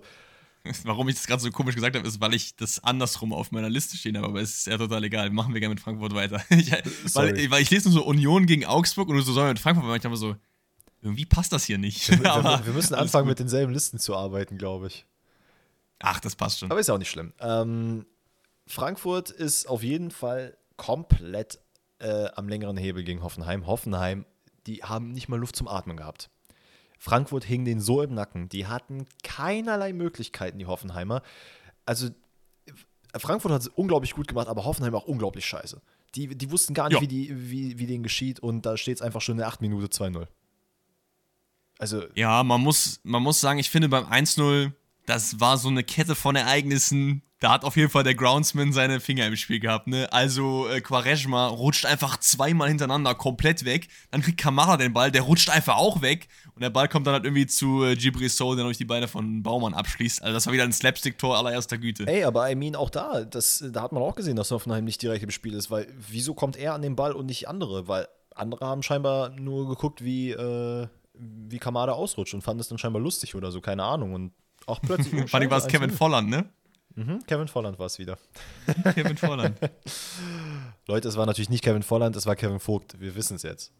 Oder ich weiß es jetzt. Wir? Achso, mich brauchst du da nicht mit reinnehmen. Also, ich wusste das schon immer, dass der Kevin Vogt das ist. Oh, naja, gut. Aber, ey, in der, äh, zwei Minuten später, in der achten Minute, äh, kommt ein Einwurf von außen, talking about Einwurf als gute Standards. Und der Ball kommt auf äh, Lindström. Ich meine, es wäre Lindström gewesen, der den Ball yes. abgezogen hat. Äh, Baumann lässt abprallen und Moani ist äh, gedankenschnell und ja, haut dann einfach mal easy rein. Und da fand ich auch witzig. In, an dem Spieltag hat ihn wieder jeder Moani genannt und nicht Myani. Ja, vielleicht war das auch nur so eine, so eine Ausgeburt von dem äh, Kommentator da. Ich weiß es nicht. Einfach mal testen. Naja, aber ey, wie gesagt, äh, Hoffenheim komplett überfordert. In der 29. Minute kommt es dann zum 3-0. Nachdem Kamada den Ball ähm, auf Außen zu Muani, äh, jetzt fange ich auch schon an, zu Muani spielt, der eine unglaublich geile Übersicht hat. Der hat Zeit, der hat die Ruhe, der spielt den Ball rein. Götze, ich weiß nicht, ob, ob ihm dazu gerufen wurde, der soll den Ball durchlassen oder ob der einfach 14 Augen auf dem Feld hat. Geht gar nicht erst zum Ball und der Ball kommt dann zu äh, Imbimbe, der den Ball dann einfach reinhaut. Weißt du, welche ja. Situation ich meine? Weil du gerade so ein bisschen verdutzt ja. geguckt hattest. Nee, ich habe nur gerade nochmal nachgeschaut, äh, weil gerade eben auch der Frankreich-Kader gedroppt ist und Kolomani oder Myani oder Muani oder wie auch immer nicht dabei ist, leider. Tja, Didier Deschamps, du machst auf jeden Fall nur Scheiße. Muss aber auch sagen, sag mir kurzes Gedankenexperiment, wen nimmst du raus? Mbappé, mhm. Dembele, Coman, Nkunku, Benzema, Griezmann oder Giroud? Griezmann. Griesmann so. Giroud muss mit. Giroud muss mit. Hau, hau, rein mit Griesmann. Nichts gegen den persönlich, aber der hat jetzt die letzten Spiele nichts auf die, äh, äh auf die, äh, der kann einfach keinen, der spielt gerade keinen guten Fußball, verdammt nochmal, ich kriege keine Worte im Mund zusammen. Es ist halt die Sache, dass er auch einfach eine Zeit lang nicht spielen durfte, weil es diese dämliche Klausel gab zwischen Atletico und Barcelona, dass wenn er Minuten XY gespielt hat, dass er dann fest verpflichtet werden muss für Summe XY ja dann aber auch trotzdem irgendwie doch getriggert hat, weil er dann doch gespielt hat, oder nee, nicht? Nee, also die haben dann, glaube ich, nochmal eine andere Ablöse zahlen müssen dafür. Ah, okay. Ja, es ist. Wir wollen gar nicht aber äh, speaking of, also zurück zu Kolomani, es ist schon sehr schwer, da wen rauszunehmen. Griesmann hätte ich auch, glaube ich, jetzt am ehesten gesagt, aber diese, äh, dieser Angriff ist natürlich gespickt mit Weltstars, deswegen ist es da schwierig. Aber ich finde trotzdem, es sollte immer das äh, Leistungsprinzip zählen und da reden wir auch gleich noch im äh, Detail über den deutschen Kader drüber. Das wollte ich nur mal kurz erwähnen. Deswegen habe ich gerade so Verlust geschaut, sorry. Ähm, Thema Leistung ist, dass die SGE absolut im Flow ist. Ähm, nichtsdestotrotz kommt in der, ich glaube, es war in der zweiten Halbzeit, nee, in der ersten Halbzeit ist es tatsächlich noch, nachdem Anrelinho einen unglaublich lang, äh, geilen langen Ball spielt, wo er wirklich der einfach der Macher der Liga ist, äh, der dann auf Kaber kommt, der lupft ihn unglaublich geil noch zum Baumgart äh, zu Baumgartner, der den dann halt mit dem Kopf verwandelt, wo die Frankfurter äh, Eintracht leider ein bisschen zuguckt und nicht gut verteidigt. Äh, und das gleiche auch direkt nach Anfang der zweiten Halbzeit, in der 46. Minute, auch wieder in Person von Kabak. Wieder nur zuschauen. Ähm, Kabak macht es sehr, sehr gut. Aber Frankfurter schauen nur zu und Kevin Trapp, den fuckt das auch richtig ab, weil der hat das nämlich auch mal über den Platz geschrien, dass die Leute gefälligst nicht zugucken sollen, sondern Fußball spielen. Äh, was daraus resultiert ja. ist, dass Hoffenheim sehr viel Bock hat, sie wollen nachziehen, sie, äh, sie ziehen nach. Nichtsdestotrotz ist es dann Kolo Muani, der dann meinte, Didier Deschamps, ich weiß, was du, wie du dich entscheiden wirst. Ich zeige dir jetzt einfach, dass deine Entscheidung komplett falsch war. Du hättest mich mitnehmen müssen, denn er setzt sich einfach komplett geil durch. Akpoguma rutscht da weg, ähm, also nachdem Moani den Ball reinbringt, sodass halt Lindström in der Mitte den Ball hat und einfach easy einnetzen kann. Ähm, dann bekommt Frankfurt wieder mehr Bock, aber das Spiel geht trotzdem 4 zu 2 aus. Ja. Ja, würde ich so unterschreiben. Ich finde, man kann über das Spiel auf jeden Fall sagen, dass die SGE das nicht schön zu Ende gespielt hat, weil ich finde, wenn du so in so dominanter Manier mit 13-0 vorne äh, vorne liegst und auch Hoffenheim hat jetzt nicht geisteskrank gedrückt oder so, dass du jetzt da irgendwie äh, Lucky drei Tore gemacht hast, sondern das war einfach pure Dominanz. Und dann nochmal so ranzukommen äh, gegen Osan Kabak auf 3-2 und dann hast du Pech. Dann kommst du aus dem Flow, die machen das dritte und hast nur einen Punkt. Da musst du aufpassen, ne? Also trotzdem im Endeffekt gutes Spiel von der SGE, bis auf diese leichte Hängerphase in der Mitte, aber das wollte ich noch erwähnen. Wo wollen wir weitermachen? Ja, ein Spiel haben wir noch, oder? Ne, zwei jetzt noch, zwei. stimmt. Zwei, haha. Wir haben noch Union gegen Augsburg und wir haben noch Schalke gegen Mainz. Was machen wir zuerst? Feel, feel, feel, feel free to go. Union gegen Augsburg machen wir zuerst. Da haben wir mal wieder einen Torwartpatzer. Junge, der. Unser Mann Gikiewicz. Ey, der Mann, der hat sich irgendwas bei Riemann abgeguckt. Der dachte, das funktioniert so gut, einfach mal bei 40 Metern draußen zu stehen. Komm, ich probier's auch einfach mal aus. Alter. Das Ding ist, bei Riemann war es ja anders. Ja, Riemann stand schon da. Ja, ja. Nein, nein, nein, aber Riemann stand schon da. Und Mokoko bekommt den Ball. Und dann war er so, oh, ich muss ja back. Gikiewicz stand nicht da. Gikiewicz war in der Strafraum und dachte sich so, nö, ich, ich bin vorher am Ball, aber in welcher Welt? Hat er ein bisschen zu viel Usain Bolt Filme geschaut oder was? Also, keiner oh, weiß, da sprintet er da ran, kommt natürlich obviously viel zu spät und ist dann nicht im Tor und dann kann, äh, äh ich weiß nicht, wer macht das so? Geraldo, Geraldo Becker, Becker, ne? Genau, Geraldo Becker auf jeden Fall äh, easy abziehen in der siebten Minute. Ähm, ich fand ganz witzig, dass Gikiewicz einmal vor dem Spiel von den Union-Fans, Torwart bei Augsburg, von den Union-Fans als äh, Gikiewicz Fußballgott gefeiert wurde zeigt doch nur, Union einfach geile Fanbase so. Ja, ich meine, mit dem Hintergrund natürlich, dass er dort auch gespielt hat. Er ist ja damals von Union zu Augsburg gewechselt. Aber ja, wie du sagst, das ist, das ist eine geile Fanbase. Deswegen auch in meiner Top 3. Und wenn ihr da noch mal reinhören wollt, wer noch in der Top 3 ist, der besten Fans, laut meiner Meinung, dann müsst ihr mal in der letzten Woche in der QA-Folge nach äh, nochmal reinhören. Dicke Empfehlung an dieser Stelle. Zwei Minuten später, in der siebten fällt das von Geraldo Becker. In der neunten stochert Vargas den Ball auf Niederlechner durch, irgendwie im Strafraum, Kudelmuddel, der dann für das 1 zu 1 sorgt und das Spiel ist wieder ausgeglichen. Generell, Union will und Augsburg nervt. Also, das ist so ein bisschen das, die Überschrift vor dem. Äh, die Überschrift so äh, vor dem Spiel. Genau, wie so eine lästige Fruchtfee, die bei mir auch immer noch hier äh, im Raum umherschwirren. Wir haben halt Mitte November bald, ne? Irgendwie, Leute, gehen ja. mal im Winterschlaf. Ey, bei mir fliegen noch Wespen und Bienen rum. Frech. Obwohl die Bienen dürfen, Wespen und Bienen dürfen. Aber Fruchtfliegen sind also, die, die sind, also die haben schon auch einen Nutzen in, der, in dem Ökosystem, aber die sind irgendwie nicht geil. Die Bienen und Wespen, denke ich mir geil. so. Ja, gut, Bienen und Wespen sind ja dafür da, um zu bestäuben, ne? Also Wespen halt teilweise, aber Bienen ja auf jeden Fall. Egal. Whatever. Auf jeden Fall geht Union nochmals in Führung. Äh, Kevin, Dro ach sorry, Kevin Behrens äh, nickt nach punktgenauem Giechelmann Freistoß ein in der 22. Minute, aber Demirovic denkt sich, ich hau einfach mal aus über 30 Metern drauf.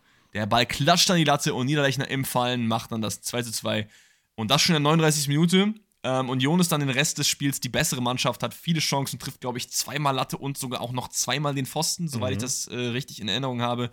Äh, hätte ja auf jeden Fall mit drei Punkten nach Hause gehen müssen. Tun sie aber nicht und lassen wieder Federn im Meisterschaftskampf oder auch im Herbstmeisterschaftskampf mit Bayern und Co. Ähm, ja, äh, außer dass ich sage, Forza Enrico, äh, habe ich dem Ganzen nichts hinzuzufügen. Auch ja, man muss aber schon sagen, dass äh, man deutlich den Klassenunterschied sieht, der zwischen diesen beiden Vereinen eben herrscht, dass äh, Augsburg das in der Bundesliga sehr, sehr gut macht, das ist unbestritten, aber Union ist auf jeden Fall zumindest diese und auch, war auch letzte Saison eine Klasse höher. Trust the process. Enrico. Gut, ein Spiel machen. haben wir noch und das ist das Spiel, wo ich die allerwenigsten Sachen zu aufgeschrieben habe. Surprise, surprise, Schalke 04 ist in the house. Schalke 04 gegen Mainz 05 geht im Endeffekt 1 zu 0 aus für, und das ist jetzt eine riesen Überraschung, für Schalke 04. Ja, in der Tat. Das ist, äh, und, äh, und das sage ich als Dortmund-Fan, es freut mich. Weil ich habe es genau so getippt. Ich auch. Ich auch. Aber das Problem ist, es ist halt gegen Mainz. Ich mag Mainz eigentlich auch gern, ne? Ja, aber also äh, es ist, es ist geil für Schalke, dass sie halt auch zu Hause diesen, diesen Sieg geholt haben. Ich glaube, das war für die sehr, sehr wichtig. Man hat in den Gesichtern der Fans gesehen, wie, wie schön sie es fanden, dass auch Terodde das 1-0 macht, beziehungsweise dann auch das Siegtor ähm, nach einem Superball von Kral, den er auf, ich glaube, Höhe der Mittellinie einfach mal rüberbrettert zu ihm. Äh, generell Kral mit einem übertrieben niceen Spiel. Der Mann hat, glaube ich, einfach, der mochte Frank Kramer nicht. Der hatte keinen Bock auf den. Ich glaube auch. Weil jetzt blüht der Mann richtig auf. Ähm, Schalke generell sehr aggressiv im Spiel, äh, finde ich, kommt auch gut ins Spiel rein. Wie gesagt, der eine Ball von Kral, der dann halt von der Mittellinie auf Simon Terodde geschlagen wird, da macht halt Simon Terodde einfach mal den Simon Terodde netzt ihn ein, was jetzt, äh, ja, ich würde ich würd sagen, auch nicht so das Selbstverständlichste ist, weil das hat er in den letzten Wochen jetzt auch nicht mehr gemacht. Ähm, vielleicht auch so ein kleiner Brustlöser für ihn. Ja, Ähm, hoffentlich. Ansonsten Mainz in meinen Augen so ein bisschen am Schwimmen in der Anfangsphase. Äh, Schalke bekommt dann immer mehr Spielfreude. Nichtsdestotrotz, ne, es ist jetzt kein Spiel, also es ist kein Champions League-Finalniveau. Ne? So, versteht mich das nicht, mich nicht falsch. Aber generell auch. Keine Sorge, also wo, wo Schalke draufsteht, ist auch immer Schalke drin. Viel Kampf, aber auch wenig äh, irgendwie sprühende Kreativität. Genau, es ist, äh, also Ei- Einsatz und Engagement ist da und ähm, da muss ich sagen, hört es auch leider dann schon wieder auf. Ne? Ähm, ich meine, Bülter hat noch am Ende dann eine, eine Riesenchance, brettert den Ball noch an Pfosten, ähm, aber alles in allem, ja, ist schön für Schalke da das 1 nur mitzunehmen, aber das habe ich mir, also mehr habe ich mir auch dazu tatsächlich nicht aufgeschrieben. Echt hast du nichts gegen die Szene von Karaman gegen Ingwertsen? Ach so, da, wo er den mit dem Arm da runter, äh, runterzieht, ne? Ja, also ich finde, das ist zumindest mal eine Überlegung wert. Also ich freue mich, dass Schalke gewonnen hat und Schalke hat auch in meinen Augen verdient gewonnen, weil sie eben das Chancenplus sich rausgespielt haben und von Mainz sehr wenig kommt. Aber Karaman nimmt Ingrazen, greift ihm über die Schulter und zieht ihn halt nach unten in dem Strafraum. So, Hat man sich die Situation, noch, man hat die Situation sich angeschaut. Nicht? nein, nicht auf dem VR-Dings, soweit ich weiß. Bist du sicher? Weil ich Meine nicht. Mit, bei Bo Svensson hat nämlich noch mit dem vierten Offiziellen geredet und hat sich dann noch, extrem gewundert, dass die Entscheidung so getroffen wurde. Okay. Kann auch sein, dass es sich nochmal angeschaut wurde, das weiß ich jetzt nicht. Aber wenn, dann verstehe ich es noch weniger, weil dann ist es in meinen Augen schon eine Fehlentscheidung so. Keine Ahnung. Boah, aber ey, nagelt mich da jetzt auch nicht drauf fest. Ne? Ich guck mal jetzt gerade. hätte, hätte. Fahrradkette, Schalke gewinnt verdient. Deswegen ist es äh, auch total egal, ob der jetzt Elfmeter gekommen wäre oder nicht. 1-0 für Schalke, die holen sich drei Punkte gegen Mainz. Und damit ist der Bundesliga-Spieltag der erste englische in dieser Saison. Ich weiß gar nicht, kommen noch mehr? Wahrscheinlich eher nicht, ne? Jetzt Ich nur für weiß, die nicht, ich weiß halt. gar nicht, wie es nach der WM aussieht tatsächlich. Ich würde mir Ja, wünschen, werden dass wir ja dann kommen. sehen. Damit ist der Bundesligaspieltag beendet. Wir haben noch ein Team of the Match Day aufgestellt. Ich fange an mit Castells im Tor. Yes. Wir haben eine Viererkette aus Gieselmann, Kabak, Van de Ven, Mavropanos. Ist jetzt sehr defensive Viererkette, sind halt vier Das noch musste rein. Das fand ich nämlich sehr schade, dass der zum Beispiel äh, in anderen Elfen des Spieltags nicht dabei war. Er muss rein. Ähm, man hätte noch über Van de Ven reden können, auch gegen Dortmund zu Null gespielt und ein Tor gemacht. Hatte ich auch noch auf der Liste, ist halt schwer, waren ein paar gute Verteidiger am Start. Gieselmann hat auch ein gutes Spiel gemacht für Union, obwohl die nicht gewonnen haben. Den würde ich dann wahrscheinlich am ehesten dafür rausnehmen. Wir haben ein Vierer-Mittelfeld aus einem offensiven Schoboschlei links, einem offensiven Antwi AJ rechts und zwei defensiven Sechsern mit Kimmich und Kral. Man hätte auch Kimmich durch Goretzka noch tauschen können, aber einen Bayern-Mittelfeldspieler wollte ich da gerne wissen.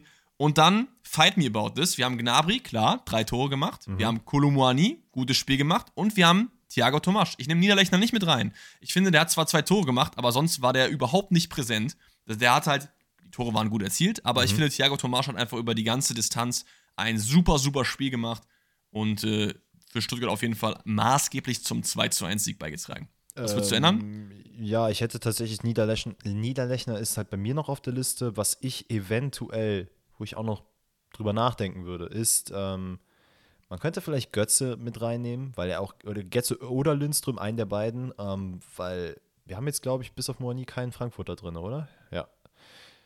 Weiß ich, ich bin, Ja. beide haben halt auch sehr, sehr stark gespielt, hätten auf jeden Fall, sagen wir mal, ist ein Honorable Mention. Pass auf, wir machen Götze einfach für Kimmich rein und Niederlechner bleibt trotzdem auf der Bank. Ja. Da, damit können wir uns, da, okay. damit können wir uns äh, von diesem Spieltag noch nicht ganz verabschieden, denn wir haben noch unser Tippspiel. Richtig? Eigentlich bräuchten wir immer so wie äh, die, die, also wir bräuchten so ein Intro für diese, für diese Rubrik. Der Stahlpass. Ja, wir können ja mal überlegen. Also wir, Ahnung, wir haben sowieso, heißt. Wir haben sowieso noch eine kleine Ankündigung äh, zu machen. Und zwar werden wir uns ähm, Ende des Jahres beziehungsweise Anfang nächsten Jahres in einen äh, sogenannten äh, Thought Process begeben zusammen. Wir werden uns einfach einmal treffen und sagen, ey, was war dieses Jahr gut am Podcast? Ähm, was wollen wir im nächsten Jahr neu machen und verändern? Da wird unter anderem besprochen werden, was mit Streams ist, die wir vielleicht mit euch zusammengestalten können. Auch wie wir den Podcast verändern wollen. Da brauchen wir dann noch eure Hilfe. Da werden wir dann bei Zeiten auch nochmal im Podcast und auf Social Media darauf hinweisen. Nur so als kleines äh, Foreshadowing, dass äh, auf jeden Fall eure Ideen wieder in den Podcast und auch die Podcast-Gestaltung für das nächste Jahr einfließen können. Und da machen wir dann auch vielleicht so ein paar äh, Segmente, die dann in kleine Intros haben, vielleicht, wenn ihr das wollt. Wir mal Das schauen. Wäre geil. Und äh, damit introduce ich euch jetzt nochmal in, äh, keine Ahnung, irgendeine Versicherung, Halbzeit, Tippspiel von Pfosten rettet. Ähm, die Check 24, das Check 24 Pfosten rettet Tippspiel. Also ich finde solche Namen immer ganz, ganz schlimm. Ganz, ganz, ganz genau schlimm. Genau wie, ey, die deutsche Vermögensberatung Halbzeitanalyse. Halt's Maul, Alter. Was ist das für ein Name? Ja. Junge, Junge, Junge. Naja, ähm. Ich meine, wir haben auch Bayern 04 Leverkusen in der Bundesliga, ne? Also so ist nicht. Ich habe nie gesagt, dass ich den Namen hier auf die Brust tätowieren würde. Sekunde, Sekunde. Ähm, ich muss noch mal gerade gucken. Die Basketball-Bundesliga, die hat auch ein paar lustige Namen.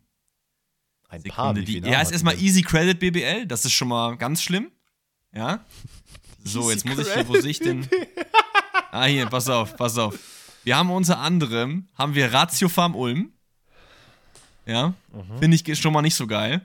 Dann haben wir noch die Fraport Frontliners. Digga, was ist das denn? Ähm, ja, Telekom Baskets, das hat man mittlerweile schon akzeptiert, aber es gab auch noch irgendwie. Hier Medi Bayreuth. Alter. Ey, wusstest du, dass es hier ah, in Trostorf Ahnung. eine Mannschaft gibt, die Eil des Trostorf heißt? Ja, wusste ich. Es ist so wild, ne? Also, die meisten werden es wahrscheinlich nicht wissen. Aber es gibt einfach Eildes, ne, den Telefonanbieter. Davon gibt es jetzt auch hier einen, Fußball, einen Fußballverein. Also, ja. ich check das nicht. Dann können wir uns auch hier Aldi Talk äh, nennen, einfach. Aldi Talk Siegburg, Junge, okay. Ja, ja, sorry, wollte ich nur noch erwähnt wissen. Also, Tippspiel, wo, wo bist du da gestanden? Äh, ich weiß nicht mehr, auf welchem Platz ich vorher war, weil das mittlerweile aktualisiert wurde. Nichtsdestotrotz habe ich zwölf Punkte an diesem Spieltag gemacht. Äh, besser als letzten Spieltag. Ich habe zwei Spiele tatsächlich richtig getippt. Alter, ich habe für Leverkusen getippt. Bin ich denn komplett K.O.? Wieso habe ich das gemacht? Also ich meine es gut, aber wieso? Weiß ich nicht. Naja, und Schalke-Sieg habe ich richtig getippt. Alles in allem, ja, Platz 110 kann man machen. Bei dir? Ja, ja, war okay. Ich habe Schalke tatsächlich perfekt getippt mit 1 zu 0 gegen Mainz. Äh, und sonst habe ich nur noch Tendenz bei Bayern richtig, Tendenz bei Frankfurt richtig. War also ein sehr punktearmer Spieltag für mich. Ich bin auf Platz 140 irgendwie so um den Dreh am Rumgurken. Ist auf jeden Fall nicht geil. Deswegen lassen wir das jetzt auch beiseite. Wir gehen direkt zum nächsten Spieltag. Ich will gar nicht mehr drüber reden. Und zwar gewinnt da Borussia Dortmund nämlich 3 zu 0 gegen Gladbach. Äh, ja, das habe ich tatsächlich auch schon eingeloggt ja, Gladbach hat keine Chance. Die sind momentan so schlecht drauf. Aber Bremen äh, und Leipzig ist so ein, für mich so ein Unentschieden-Spiel, glaube ich. Ich mach 2-2. Ich glaube, Bremen gewinnt das 2-1. Okay. Leverkusen-Stuttgart?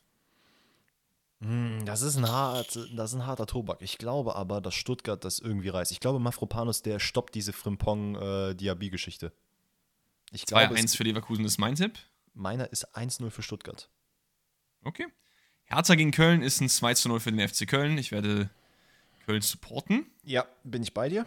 Gehe ich mit. Hoffenheim gegen Wolfsburg. Hatten wir das Spiel nicht? Ah, nee, das war Hoffenheim gegen Leipzig. Boah. Es gibt halt viele El Plasticos in der Bundesliga, ne? ich glaube aber da, also ganz ehrlich, Wolfsburg muss mal langsam gestoppt werden. Das geht mir richtig auf den Keks. Ich habe nichts gegen Kovac, aber die sollen endlich mal aufhören, dazu jetzt aufhören zu nicht gewinnen, aber Punkte die soll mal Punkte liegen lassen, verdammte Scheiße. Ey, Wolfsburg ist jetzt im achten Spiel in Folge einfach ungeschlagen und spielt halt so, als würden sie absteigen gefühlt, finde ich. Also, das ist nicht jetzt nicht, dass die da. Hm? Nicht im siebten Spiel ungeschlagen? Kann auch das siebte sein. Ich meine, es war das achte, aber ist ja auch nicht schlimm. Ja, ähm, deswegen, Wolfsburg wird auf jeden Fall gestoppt von äh, André Breitenreiter. Und zwar mit äh, 2 zu 1. 2-0 für mich. Augsburg-Bochum ist für mich ein klares 2 zu 0 für Augsburg. Für mich ein 2-2. Nee, nee, ein 2-1 für Augsburg. Schalke Bayern. 5-1. Alter, ja. ich habe so Angst, ne? War es nicht das ja, ich auch. war das nicht die Abstiegssaison, wo man halt war das 9-0, wo man baden gegangen ist? 8-2 oder so. Sicher, dass man das 8-1 oder 8-2? Ich meine, es war 8-1 oder 8-2. Boah, es gab dieses eine Spiel, da haben die aber richtig auf die Nase. Ah, nee, bekommen. doch, doch, doch, es war 8-0. Es war 8-0, ja, ja, ja. Alter, ja, so weit will ich es jetzt nicht eigentlich nicht kommen lassen, aber doch, doch, 8-2 war natürlich hier gegen äh, Barcelona. Ja, 8-0. Das war, das, das war doch so das Auftaktspiel der Saison. Gnabry, oh. Dreierpack, Goretzka, Lewandowski, Müller, Sané, Musiala. 8-0. Oh, ich gehe da mit einem, ich gehe da echt, boah, ich glaube, ich muss da mit einem 6-0 reingehen. Ah, ich habe 5-1 gesagt, ich glaube, ich gehe mit einem 5-0. Okay, okay, dann Mainz-Frankfurt. Ich glaube, das gewinnt Frankfurt äh, 1 zu 3. 1 zu 2 mache ich. Uh, Und dann haben wir noch den Sportclub Boah. Hm. Hm, hm, hm, hm, hm. Was machen wir denn jetzt Ich da? gehe da mit einem 2 zu 1 für Berlin. Ich hab keinen Ja, ich Unentschieden an mach, diesem Spieltag. ich mach ein 0-0. Ganz ehrlich, ich mach ein 0-0. Ich mach einfach ein 0-0. Gut, da habt ihr unsere Tipps für den kommenden Spieltag, der ja schon, Standpunkt der Aufnahme, morgen anfängt. Es ist absolut wild. Es ist irgendwie, die letzten zehn Tage waren neun Tage davon Fußball. Also äh, auf der einen Seite schön für uns, auf der anderen Seite schlimm für die Spieler. Müssen wir auch ein bisschen mitfühlen, würde ich behaupten. Ja. Absolut. Und dann sind wir jetzt beim nächsten Segment angekommen, für das wir dann wahrscheinlich auch ein Intro brauchen werden. Und zwar ist das das QA-Fragensegment. Ihr habt uns wieder Fragen geschickt, die wir beantworten. Wir haben zahlreiche Zuschriften bekommen, davon waren einige sehr, sehr toll und die haben wir uns rausgesucht. Wir gehen auf jeden Fall mal rein mit der Frage von Henry so zum Einstieg. Und zwar, schafft es Danny auch mal einen ganzen Podcast keine Spiele zu verwechseln? Und die Antwort auf diese Frage ist ja, oder? Also du hast doch Stand Heute? jetzt? noch kein, oder hast du irgendwie wieder, ich überlege gerade, Nee, verwechselt habe ich keinen. Wenn, dann habe ich einen Namen vielleicht falsch ausgesprochen, da, aber das ist nicht die Frage. Ey, ich, ich versuche mich zu konzentrieren. Solange es keine Rätsel gibt, werde ich keine Spieler verwechseln. Und Sehr jetzt habe ich es jetzt hab Okay. gejinxt. Jetzt wird es passieren.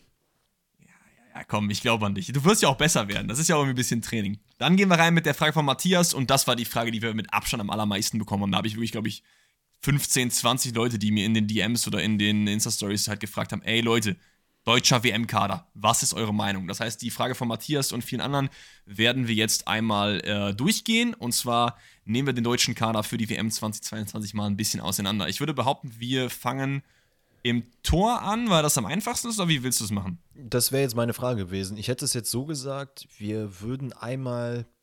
Wir gehen einfach so Step by Step, so wie es halt vorgestellt wurde. Wir gehen im Tor, dann gehen wir Abwehr und dann Mittelfeld und Sturm. Ich muss ehrlich gesagt sagen, ich habe mir jetzt hier gerade versucht, mal auf dem Zweitbildschirm irgendwie eine Liste. Ich habe ich hab sie ansonsten hier auch vergessen offen, aufzumachen. Ich habe sie ansonsten hier, wie gesagt, offen. Ja, dann mach du einfach, weil ich, ich weiß es nicht. Ah, nee, ich hab's gefunden. Okay, okay. Okay, dann starten wir im Tor. Ähm, und das würde ich behaupten, sind auch die Leute, die wir auch. Äh, warte mal, vorab, hast du zufällig noch unseren WM-Kader? Hast du den noch irgendwo offen? Oder aufgelistet? Ich weiß es halt noch ungefähr, ne? Wir hatten einen Marius Wolf auf jeden Fall dabei. Ja, das weiß ich auch noch. Ich habe Also Tor, war, Tor hatten wir genauso. Ja, Tor, genau. Okay, dann gehen wir damit rein. Manuel Neuer, Marc-André Ter- Ter Stegen und Kevin Trapp. Ähm, man hat überlegt, ob man einen vierten nehmen soll, hat sich aber dann dagegen entschieden. Vollkommen fair enough, finde ich. Ähm, also da, glaube ich, lässt sich auch nicht viel drüber streiten. Das sind die drei Torhüter, mit denen man gehen muss. Ja, die Reihenfolge ist meines Erachtens nicht die ganz richtige. ich hätte, ich hätte Kevin. Trapp halt auch auf jeden Fall auf die zwei gesetzt. Ähm, Oder auf ich, die Eins, aber ja. ich weiß halt auch nicht, ob das jetzt so, wie man sie halt jetzt präsentiert, dann am Ende auch wirklich so ist. Weißt du, was ich meine? Ich denke, das wird so sein, ja. Ich denke, das wird so sein. Es war eigentlich immer Neuer, Testegen und dann drei. Ja, okay. Dann, ey, Kevin, mach dir nichts draus. Ich weiß, du hörst auch hierzu. Boah, im, im, in unserem Herzen bist du die Nummer eins. Ja, ist er, ist er. Dann äh, sind wir bei der Abwehr und äh, hier ist auf jeden Fall die größte Überraschung. Mats Hummels fährt nicht mit zur WM, aber ich habe eben einen Tweet gesehen vom Sebastian. Shoutout an ihn auf jeden Fall. Ich weiß nicht mehr, wie sein Nachname war, ich habe es da nicht mehr präsent, aber der hat geschrieben, äh, Hummels, mach dir nichts draus, Mats, du fährst nicht zur WM, aber die Menschenrechte sind da eben auch nicht dabei und äh, das stimmt. Also ich hätte Hummels, wie gesagt, auch nicht mitgenommen. Wir haben ihn ja auch in unserem WM-Kader nicht nominiert, soweit ich das weiß. Ähm, trotzdem gibt es hier zwei, also eine Überraschung und eine sehr große Überraschung in meinen Augen. Wir gehen mal durch. Wir haben Matze Ginter, das war eigentlich klar. Wir haben Rüdiger, das war klar. Wir haben Süle, den hatten wir, glaube ich, auch rausgelassen, ne? Nee, den hatten wir mit drin. Bin ich mir Den hatten wir mit drin, stimmt. Macht ja auch Sinn, als Rechtsverteidiger den äh, variabel auf jeden Fall mitzunehmen. Zu dem Zeitpunkt Dann war ist das Nico ja noch nicht mal Schlotterbeck bekannt, dabei. Ne, dass er das kann. Was bitte? Also zu dem Zeitpunkt war das ja noch nicht mal bekannt, dass er das konnte. Also als Nö, aber jetzt ist es ja bekannt. Also ist ja trotzdem gut, oder? ja. Nee, aber ich meine nur, als wir den WM-Kader für uns aufgestellt haben, Ja, ja. wussten wir halt nicht, dass Süle auf Rechtsverteidiger spielen kann. Yes, yes, yes. Äh, wird er auch nicht machen. Also, das wird der Flicky nicht machen. Dann haben wir Amel Bella Kotschap mit dabei. Finde ich geil. Finde ich auch geil. Dann haben wir Tilo Kehrer. Es war, wenn ich hätte meinen linken Hoden verwettet, dass der Tilo Kehrer mitnimmt, ne? Ja, Der, der Flick hat eine Liste mit allen Innenverteidigern Deutschlands und ganz oben ist Tilo Kehrer. Sag ich dir ganz ehrlich, der liebt diesen Mann. Ja. Wie sein eigenes Kind. Es ist wie Joachim Löw Emre Can geliebt hat, der übrigens Ja. nicht dabei ist. Ähm, so, surprise, surprise. So, so ist Thilo Kehrer ganz oben auf der, äh, auf der Shortliste von, von Hansi Flick. Ich glaube, der hat auch so ein kleines Herz um, äh, um ihn gemacht, um das Bild von ihm und vielleicht auch die. um das. I, ne? Ist einfach bei ihm so ein Herz auf der Liste. Dann haben wir noch zwei Linksverteidiger, David Raum und Christian Günther. Damit bleibt äh, Robin Gosens zu Hause. Mhm. Und wir haben die vielleicht größte Frechheit dieses WM-Kaders. Was zur Hölle macht Lukas Klostermann da? Also, der Mann hat diese Saison 180 Minuten insgesamt gespielt. Und die jetzt, waren auch noch scheiße. Wir haben jetzt den 14. Spieltag, 15. Spieltag? Den 14. Spieltag haben wir jetzt abgeschlossen. Alex verlässt gerade einfach den Raum. der Mann hat keine Lust. Ey, und man muss ganz kurz sagen, Alex ist normalerweise ein Mann, der wirklich die Welt verteidigt, wenn es halt wirklich gerechtfertigt ist. Ey, Digga, ich finde halt, Klostermann hatte halt gar nichts zu suchen. Vor allen Dingen, ihr dürft ja nicht vergessen, ne? Wenn man Lukas Klostermann irgendwie als Backup für die IVs oder so einplant, dann kann ich das noch verstehen, würde aber behaupten, dann hätte ich lieber Hummels mit dabei. Und der Mann ist, ist aber der, als Rechtsverteidiger mit dabei. Der kann halt offensiv gar nichts. Gar nichts, Digga. Gar nichts. Also, ich will halt, ich will mich ein bisschen davon distanzieren, halt so also es ist ja nichts Persönliches gegen Klostermann. So, ey, ich freue mich für den. Ey, der ist ein solider Bundesligaspieler, aber der ist nicht in Form, der hat nicht gespielt und es gibt halt einfach bessere Optionen so. Es ist, es ist witzigerweise so gewesen, dass Joachim Löw, äh, Joachim Löw sag ich schon, Hansi Flick auf der PK gesagt hat, dass er sehr viel mit Marco Rose gesprochen hat, dass Marco Rose ihm zugesichert hat, dass äh, Klostermann fit ist, wo ich mir denke, toll, ja, toll, danke Rose. Rose einfach jetzt neuer Bundestrainer geworden. So, was soll das? Was, war, ich finde halt Natürlich auch. Natürlich wird er sagen, dass er seinen Spieler mitnehmen soll. Das ist ja nur gut für den Verein. So, hä? Genau. Also, das macht ja gar und keinen Sinn. Der Point ist, mir hat ähm, äh, Niklas, Shoutout an ihn, hatte mir geschrieben und meinte so, was, was ist das? Warum kommt Hummels nicht mit? Und ich muss halt sagen, das haben wir nämlich auch jetzt schon angesprochen. Hummels hat jetzt gute Spiele gemacht. Hat aber jetzt auch wieder in den letzten ein, zwei Spielen gezeigt, okay, scheinbar ist er nicht irgendwie zu 100% fit, weil er muss ja in der Halbzeit ausgewechselt werden. Hat auch nicht die Topleistung gezeigt, die man vielleicht von ihm, wie er aus den letzten Spielen erwartet hatte. Ich muss halt sagen, ich fand es irgendwie schon ich habe mir, ich habe ehrlicherweise gedacht, er nimmt Robin Gosens vielleicht mit oder irgendeinen anderen Innenverteidiger und äh, würde dann einfach auf Hummels verzichten, aber ihn dann mit Klostermann zu ersetzen. Und das hatte er mir danach geschrieben. Meinte so, ja, okay, verstehe ich deinen Punkt aber warum muss Klostermann mit? Da habe ich gesagt, ich habe keine Ahnung. Das ist halt, mir war das im ersten Moment. Ja, weil die auch nicht, für dieselbe Position eingeplant sind. Hummels ist in den Augen von Hansi Flick ein glasklarer Innenverteidiger und Klostermann, weiß der Geier warum, ist in den Augen von Hansi Flick ein Rechtsverteidiger. Der hat den ja sogar auf der rechten Schiene spielen lassen, in einer Dreierkette. Auf der rechten Schiene. Der Typ ist halt, der kann verteidigen und schnell laufen. Was anderes kann er nicht. Das ist ja auch nicht schlimm, das ist überhaupt nicht schlimm. Aber ich kann dir fünf, an, fünf andere Leute kann ich dir nennen, die ich lieber mitgenommen hätte, als ihn auf Rechtsverteidiger. Sage ich dir ganz ehrlich. Riedle Baku, geiler. Ja. Marius Wolf, geiler. Henrichs, geiler. Zieh Gosens rüber, lass den rechts spielen, geiler. Pack Süle auf die rechte Seite und im Hummels mit. Sind schon mal fünf Leute. Alter, ich habe ich hab komplett vergessen, dass er, also Riedle Baku, klar, ich hab, dass er Henrichs nicht mitgenommen hat, das wundert mich tatsächlich jetzt gerade. Weil wir hatten nämlich auch schon drüber gesprochen, auch jetzt abseits vom Podcast, dass er ja eigentlich schon eine Person ist, die man, also die eigentlich auch mit ganz oben auf der Liste steht. Also du kannst ja, mal Also ich bin ausgehen, sehr zufrieden mit dem WM-Kader, ähm, bis auf das. Das kann ich wirklich gar nicht verstehen. Nee, also ich, ich bin bei dir. Also ähm, ich muss auch sagen, ich hätte, ich finde es krass, dass er David Raum mitnimmt. Ähm, also klar, Über Gosens, ne? Ja, also Gosens hat jetzt, ist jetzt auch, hat jetzt viele Spiele nicht von an, also er hatte, glaube ich, gar kein Spiel von Anfang an gespielt, oder wenn halt nur sehr wenige. Ähm, war halt auch verletzt. David Traum ist gerade auch nicht gut in Form. Das heißt, du musst irgendwen von denen sowieso mitnehmen. Aber ey, sei es drum. Ist halt schade für Gosens, keine Frage.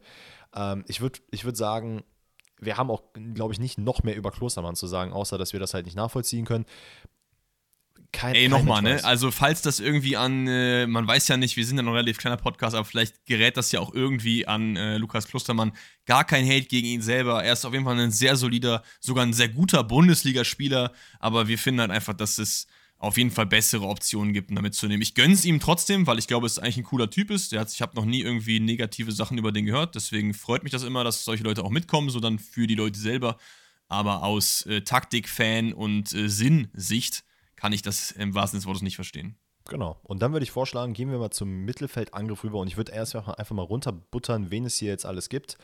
Wir haben Julian Brandt, Karim Adeyemi, Leon Goretzka, äh, Joshua Kimmich, Jamal Musiala, Serge Gnabry, Leroy Sané, Thomas Müller, Ilkay Gündogan. Nicht, äh, warte ist mal, das bei mal. dir nicht gesplittet in Mittelfeld und Sturm? Bei mir ist es noch gesplittet. Nee, das wurde aber auch bei der Präsentation wurde das auch so zusammengefügt. Pass auf, dann lass mich einfach vorlesen, weil bei mir ist es gesplittet. Ja, dann lass es okay. gesplittet machen. Wir haben zwei Sechser, wir haben Kimmich Goretzka, das ist, glaube ich, relativ klar. Dann haben wir Ilkay Gündogan, der auch diese Position spielen kann. Dann äh, Jamal Musiala für die 10. Wir haben äh, Julian Brandt und Jonas Hofmann, die ich äh, eher auf den Außenpositionen verordnen würde. Und dann haben wir noch äh, Mario Götze, der es reingeschafft hat, Übelst der geil. wahrscheinlich als Sechster slash Zehner, Achter, irgendwie sowas um den Dreh geplant ist. Und ja, das sind die Leute im Mittelfeld. Äh, ich finde Götze, also komplett verdient. Der Mann hat eine super Saison bisher gespielt, hat auch letzte Saison gut gespielt. Ähm, ich finde, der hat sich das komplett verdient. Ähm, er ist ja auch, zeigt ja auch, dass er wieder fit ist, dass er da jetzt keinerlei Probleme hat. Also ganz, ganz ehrlich, komplett leistungsbezogen ist es gerechtfertigt, dass er mitkommt.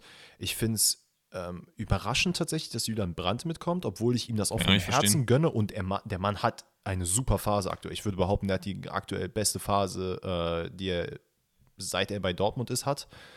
Ja. Ähm, deswegen auch da finde ich komplett gerechtfertigt. Und ansonsten hatten wir, glaube ich, auch jetzt keinen, den wir da jetzt nicht mit einbezogen haben auf unserer Liste. Ich glaube, die sind auch alle da mit drin vertreten gewesen, bis auf Julian Brandt, glaube ich. Ja, Julian Brandt war bei uns auf jeden Fall äh, nicht mit dabei. Wen hatten wir dann stattdessen mit?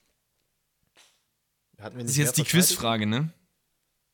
Aber warte, ich hab, warte kurz. Hatten wir nicht mehr Verteidiger genau. und dann äh, dafür im Mittelfeld ein bisschen weniger? Weil wir gesagt haben, dass auf der Sechserposition ziemlich viel los ist sowieso und an Goretzka, Kimmich und Gündogan sowieso nichts vorbeizieht. Ja, ja, ja, hatten wir auf jeden Fall. Soweit ich das hier beurteilen kann.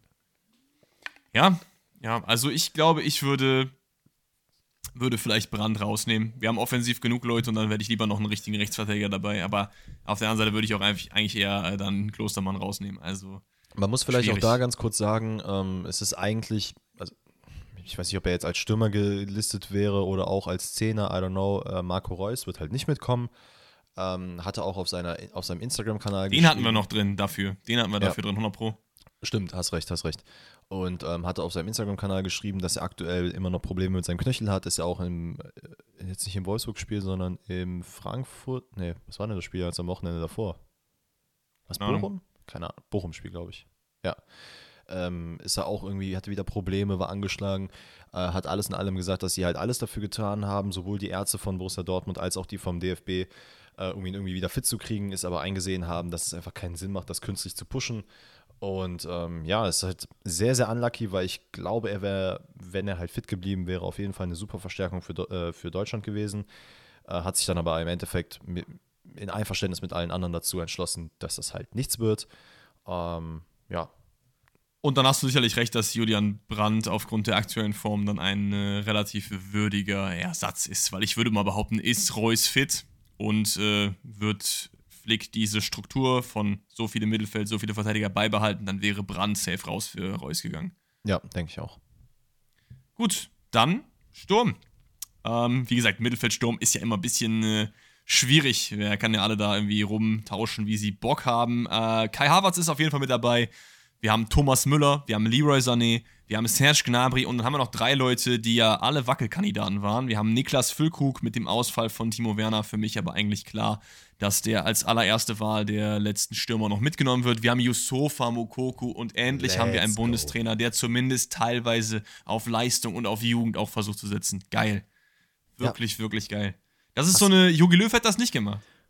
Ähm, nee, glaube ich. Glaub Auf der anderen Seite, was ist seine Option, ne? Ist jetzt nicht so, als hätte er noch so viele andere Optionen gehabt, ne? Nee, tatsächlich nicht. Ich meine, ich, äh, ein Matcher ist ja jetzt auch ausgefallen, den hatten wir ja bei uns auch noch drin. Ähm, war auch wahrscheinlich dann statt Timo Werner die erste Alternative, die man dann hätte einsetzen können. Ähm, wir hatten ja auch darüber spekuliert, zumindest äh, meiner Meinung nach, dass Harvards dann auf die vermeintliche Neuen geht. Wird er auch, ähm, glaube ich. Ich glaube, die Startelf wird mit Harvards vorn drin sein. Ich denke auch. Ähm, ich persönlich muss sagen, ich bin sehr, sehr happy darüber, dass äh, Yusufa Mokoko mitgeht. Ähm, ich meine, wir hatten auch gesagt, dass es auch für ihn, glaube ich, okay wäre, wenn er nicht mitkommt. Aber ähm, ja, ey, es ist mega geil. Also ich habe äh, heute so ein bisschen über sein Instagram äh, mal geschaut und ich folge ihm auch und der hat halt so, also er hat wirklich sich so maximal gefreut, hat dafür einen extra Post gemacht, sich bei allen Menschen bedankt und hat alles Mögliche gerepostet, was irgendwie äh, damit zu tun hatte, dass man ihn beglückwünscht. Also der Mann freut sich wirklich sehr krass. Sogar der Champions League-Kanal hat, äh, hat es geteilt, so irgendwie mit 17 zur WM und dann halt ein Bild von Mokoko. Das fand ich halt sehr, sehr schön. Ähm, glaube, es tut ihm auch sehr, sehr gut und Ja, ich bin, ich bin sehr gespannt, ob er sehr, also er wird nicht von Anfang an spielen, da bin ich mir ziemlich sicher, das würde mich auch sehr wundern. Was ich mich noch frage, ist bei Füllkrug, und das gleiche gilt halt für Mokoko auch, dass beide halt trotzdem genug Spielzeit bekommen und nicht, dass es heißt, so, okay, letzten zwei Minuten kommt ihr nochmal rein. Genauso ähm, wird es aber laufen. Und dann finde ich es halt ein bisschen schade, weil im ersten Moment, als ich gesehen habe, Fülle ist dabei, dachte ich mir so, alter Hansi, du bist ein Mann des Volkes. Geil. Dann habe ich drüber nachgedacht und dachte mir so, hm, okay, aber wenn er jetzt wirklich nur so zwei Minuten spielt, dann weiß ich nicht, ob der Mann des Volkes das nicht alles nur vorgetäuscht hat und einfach nur das Volk zum Schweigen bringen will. Problem ist auch, dass vielleicht das so ein bisschen die Bundesliga-Brille ist, weil ich habe auch nochmal drüber nachgedacht. Also ich habe ja auch ein Video gemacht, wo ich gesagt habe, ey, ich möchte die, die Aufstellung halt mit äh, Füllkrug von Anfang an halt haben, weil ich lieber eine Strafraumstimme haben will. Aber vielleicht ist dann auch Kai Havertz einmal ein bisschen zu sehr gesnappt worden, ne? Weil ich meine, der spielt bei Chelsea, der spielt auch gut, der hat sich das auch schon irgendwie verdient. Und äh, man kann ja schon auch mit ihm als falsche Neunheit spielen. Wenn es nicht klappt, wäre ich aber, glaube ich, der Erste, der sagen würde, ey Mucki oder ey äh, Fülle oder Lücke, rein da. Ja, ich habe gerade übrigens äh, nebenbei mal kurz die Kicker-App aufgemacht und ähm, Hummels Reaktion, die zur Nicht-Nominierung äh, getätigt wurde, war einfach äh, wenig überraschend, ist das einer der größten Enttäuschungen meiner Karriere. Ja. Kann, ich, kann ich nachvollziehen. Und ich glaube, es ist halt, es wäre ihm, glaube ich, e nicht egal gewesen, aber ich glaube, hätte man wirklich einen anderen Spieler dafür gezogen, hätte er gesagt, so komm, okay, verstehe ich. Ja. Aber und das ist auch äh, in meinen Augen eine Frechheit. Also, wie gesagt, wenn er zu Hause bleibt für einen Niklas Süle, dessen Spot er quasi freigibt, oder für irgendwen anders, für Amabella Kotschap von mir aus auch noch, weil es so ein bisschen Jugend gegen etabliertes und so ist, aber mhm. nicht für Lukas Klostermann. Ey, und Mats, das ganz äh, ehrlich, ne? Du wirst auch zuhören. Und ähm, ich sag's mal so, ich bin Anfang Dezember bin ich wieder in Dortmund. Dann gehen wir ein Käffchen trinken, da lachen wir über den Lachs. Ähm, ich, ich schreibe dir, dann machen Ey, wir was vor allen, Dingen, vor allen Dingen, Mats, du kannst da auch drüber stehen. Also, du Eben. bist Weltmeister, du bist einer der besten deutschen Verteidiger aller Zeiten. Mit den ganz großen, bestimmt Top 10, Top 15 würde ich den schon so sehen, um den Dreh, wenn ja. man jetzt über die gesamte Zeit sieht. Äh, super Karriere bis jetzt gehabt, die auch ja noch immer noch weiterläuft. Und auch wenn es jetzt in der Nationalmannschaft vielleicht nicht mehr für noch eine WM reicht. Äh, ja, ich habe auch nicht umsonst ein Trikot von dir hier hängen. Also, lieber Mats, äh, nimm es nicht allzu schwer. Ich hätte dich zwar auch nicht mitgenommen, ich hätte dafür wen anders mitgenommen. Aber. Ähm, Ey, Mat, ja. Mats, wie gesagt, ne, wir trinken dann in Dortmund irgendwo am Phoenixsee, dann laden wir noch den, äh, den Roman ein, setzen wir uns da irgendwo entspannt hin, essen Eis. Den Roman? Äh, trinken Wer ist denn Roman? Weidenfeller, der wohnt am Phoenixsee. Ach so. Ich dachte mir an Birki, keine Ahnung. Ach, was den, den sehe ich da andauernd mit seinem, den mit, sehe ich andauernd mit seinem Kind da Fahrrad fahren. Da sage ich dem mal kurz Hallo und kurz einen Check machen, ne? oben unten Faust geben und so. Das ist ja ganz normal. Also das ist so ein Dortmunder Ding. Jo, Karim Adeyemi haben wir noch gar nicht äh, besprochen. Haben sich, glaube ich, habe ich auf Social Media sehr, sehr oft gesehen. Äh, warum ist Adeyemi dabei? Ist in Deutschland zählt kein Leistungsprinzip mehr oder so? Digga, what? Wen sonst? Es Wen halt, sonst? Es ist halt auch, Karim, Karim Adeyemi ist halt auch hundertprozentig, äh, da steht auch das I äh, mit einem Herzchen drüber. Hundertprozentig. Also Hansi hat den halt so ins Herz geschlossen. Der Mann, der, der, der hat gerade eine Flaute, mein Gott. So klar, da, da werden viele Dortmund-Fans auch sich wahrscheinlich drüber abfacken, dass er jetzt nicht so die Leistung bringt, die man sich erhofft hat. Aber das schreibt ja überhaupt nicht ab, wie gut der Mann sein kann. Und Ey, trotzdem da. auch in den letzten Spielen in der CL, auch gegen City und so, ich erinnere mich dann dieses eine, wo er da einmal den Ball durch die Beine durchlässt und dann einfach abzieht. Das ist jemand, Mokoku, Adeyemi, das sind Leute, die brauchst du in der 70., 80. gegen tiefstehende Japaner, was auch immer, die du mal reinwerfen kannst, die mal hinter die Kette laufen, was weiß ich. Ist doch genau. geil. Wir Abgesehen, brauchen diese jungen Leute. Es ist genauso, wie du sagst. Es ist halt, äh, also ich würde es jetzt nicht unterschreiben mit tiefen Ketten, aber wenn die halt weiter nach Nein, vorne. Nein, mit tiefen Ketten, das war jetzt. Ich, ja, ich weiß, ich weiß, was du meinst. Ich weiß, was du meinst. Aber es ist jetzt. Wenn du hinten liegst, sagen wir mal. So. Genau, du spielst jetzt gegen die. Du spielst gegen die Niederlande, gegen Argentinien, whatsoever. Die werden jetzt einen Teufel tun und da den Bus hinten einstellen sondern die werden auch nach vorne ja. rücken. Und da kannst du auch mal in der 70. Minute so einen Adihemi reinbringen und der wird dir genau dieselben Situationen rausbringen, die er auch gegen äh, Man City rausgehauen hat, mit nochmal ganz anderem Spielerformat, im, also in diesem WM-Kader mit drin. Das, ich finde es komplett fein, dass man den mitgenommen hat. Ja, finde ich auch. Und damit würde ich auch sagen, äh, haben wir, glaube ich, den deutschen WM-Kader zur Genüge ähm, bearbeitet. Ich würde sagen, ich bin schon alles in allem relativ zufrieden. Ich hätte jetzt wahrscheinlich noch äh, wen anders auf rechts mitgenommen und Hummels für Klostermann getauscht oder so. Keine Ahnung, irgendwie sowas um den Dreh. Ähm, ja, ist okay. Es fallen ja auch viele Leute aus, ne? Werner, Brand, äh, Werner, Reus und so. Ja, es ist in Ordnung. Ja. Gut. Dann würde ich sagen, machen wir weiter mit dem QA. Da haben wir noch einiges vor uns. David fragt zum Beispiel: Gibt es in den nächsten zehn Jahren mal einen anderen Meister als den FC Bayern in der Bundesliga? Ja. Lass uns das mit Prozent beantworten. Wie hoch schätzt du die Wahrscheinlichkeit, dass es in den nächsten zehn Jahren einen anderen Meister gibt als den FC Bayern? 60, 70, so um den Dreh. 50 würde ich, glaube ich, sagen. Zehn Jahre warum? ist eine lange Zeit. Ja. Eine sehr lange Zeit. Auch wenn wir jetzt zehn Jahre Bayern-Dominanz gewohnt sind, ist es, glaube ich, auch sehr schwer, das nochmal über zehn Jahre aufrecht zu erhalten. Plus, wir sehen es dieses Jahr, es werden noch andere Unions kommen. Bayern hat vielleicht auch mal wieder eine schwache Saison, wenn irgendwie Nagelsmann zu Real geht, weil der so krass war und dann kommt wieder irgendwie so ein, so ein Trainer wie Ancelotti oder so oder äh, hier Guardiola, die dann am Ende irgendwie nicht mehr so gut abgeschnitten haben und dann hast du mal wieder irgendwie, dass wer anders Meister wird. Ich glaube, zehn Jahre ist einfach zu lang, um das äh, niedrig zu halten. Ich würde auch 50, 60 würde ich, glaube ich, sagen. Ich glaube tatsächlich, es, ähm, äh, es mag vielleicht ein kleiner Hottext sein, aber ich glaube, in den nächsten zehn Jahren wird sich auch die 50 plus 2, äh, 50 plus 2, 50 plus 1 Regel äh, ändern. Ähm, und man wird anfangen, mit Investoren zu arbeiten. Vielleicht jetzt nicht direkt wie in England, aber man, ich kann mir schon vorstellen, dass das irgendwann ziehen wird. Ähm, und dass das halt auch ein Grund dafür sein könnte. Muss nicht, könnte. Ja, das wäre nicht so schön. Ich fände es Nee, schöner, wenn es wenn Union jetzt einfach nochmal in der Rückrunde sich zusammenreißt und wir dieses Jahr einen anderen Meister kriegen, dann wäre ich auch nicht sauer, sage ich dir Ey, unterschreibe ich sofort. Ich bin auch kein Fan davon, dass man das ändern wird, aber ich glaube schon, dass es früher oder später passieren wird. Und ich glaube, das wird auch so der Startschuss damit sein. Ähm, ey, aber wenn es halt nächstes Jahr passiert, oder vielleicht sogar dieses Jahr, who knows? Pff, sofort. Benny fragt, wäre es in euren Augen eine Option, wenn alle Teams gleichzeitig die WM jetzt boykottieren würden? Schwierig. Was sendet das halt für ein Signal irgendwie? Also, da- das ist jetzt ein bisschen zu spät, oder? Also man Ja. hätte im Prinzip dann, als die Vergabe bekannt gegeben worden ist, hätte man im Prinzip geschlossen als Verbände sagen sollen, oder mehrere halt, wir, wir wollen halt nicht kommen, wenn das da ist. Jetzt so kurz vor knapp ist es, wäre es, glaube ich, irgendwie ein bisschen schwierig, weil jetzt sind schon alle Leute gestorben, die Stadien sind gebaut und das wäre auch noch irgendwie, das klingt jetzt zwar blöd, aber das wäre dann noch umsonster als so schon, oder? Ja, würde ich auch unterschreiben. Also, ich meine, es machen ja viele Leute auch immer noch in Interviews, sagen halt immer noch, dass sie es kacke finden. Es gibt viele Leute, die sagen, die haben Bock auf die WM, was auch kom komplett verständlich ist. Ey, so ein Schlotterbeck oder so, der hat ja jetzt auch Bock auf die WM. Das ist halt auch nichts Negatives. Ähm, aber ich glaube auch, sich jetzt dagegen zu stellen, insbesondere, das ist halt auch so ein Punkt. Ich glaube, wir vergessen einfach, wie viel Politik hinter dem Ganzen steckt. Ich, ähm, ich weiß nicht, ob du es gesehen hast, aber ansonsten ist das eine, äh, eine sehr, sehr gute Empfehlung von mir, würde ich behaupten. Ähm, die Sportschau hat eine Dokumentation gemacht, eine vierteilige, über ähm, die Katar-WM-Verteilung.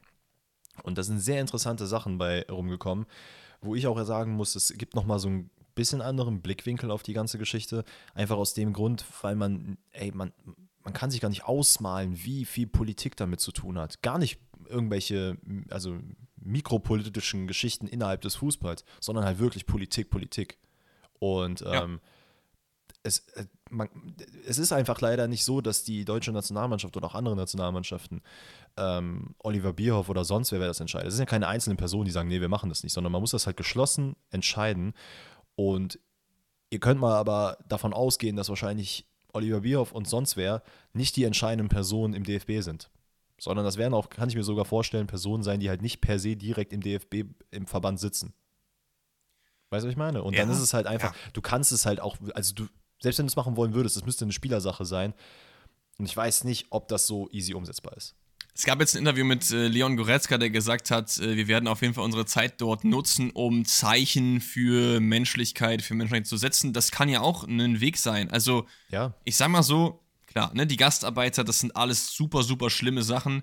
Aber ob die WM jetzt da stattfindet oder nicht, da werden trotzdem Arbeiter ausgebeutet, Frauenrechte unterschlagen und äh, LGBTQ-Rechte dem Erdboden gleichgemacht. Und vielleicht kann man die WM ja dahingehend nutzen und das als Hebel, um halt zu sagen, ey Katar, ihr wollt euch bei uns Sicherheit holen für eure Politik, ihr wollt euch auf der Welt bekannt machen und so könnt ihr machen, aber nur im Gegensatz für Schritte, die eingeleitet werden, die diese Sachen halt unterbinden oder zumindest ein bisschen mehr in Richtung unseren äh, Moralkompass führen. Und das könnte ja vielleicht passieren. Das Problem ist halt, dass viele Leute da einfach gar kein Interesse dran haben. Ne? Also die FIFA und die UEFA könnte das machen. Auch der FC Bayern ist auch jetzt in, dem, in der Sportschau-Doku ähm, sehr eindrucksvoll berichtet, dass die im Prinzip alle Hebel hätten, was zu tun, aber halt einfach nichts gemacht haben und auch nichts tun.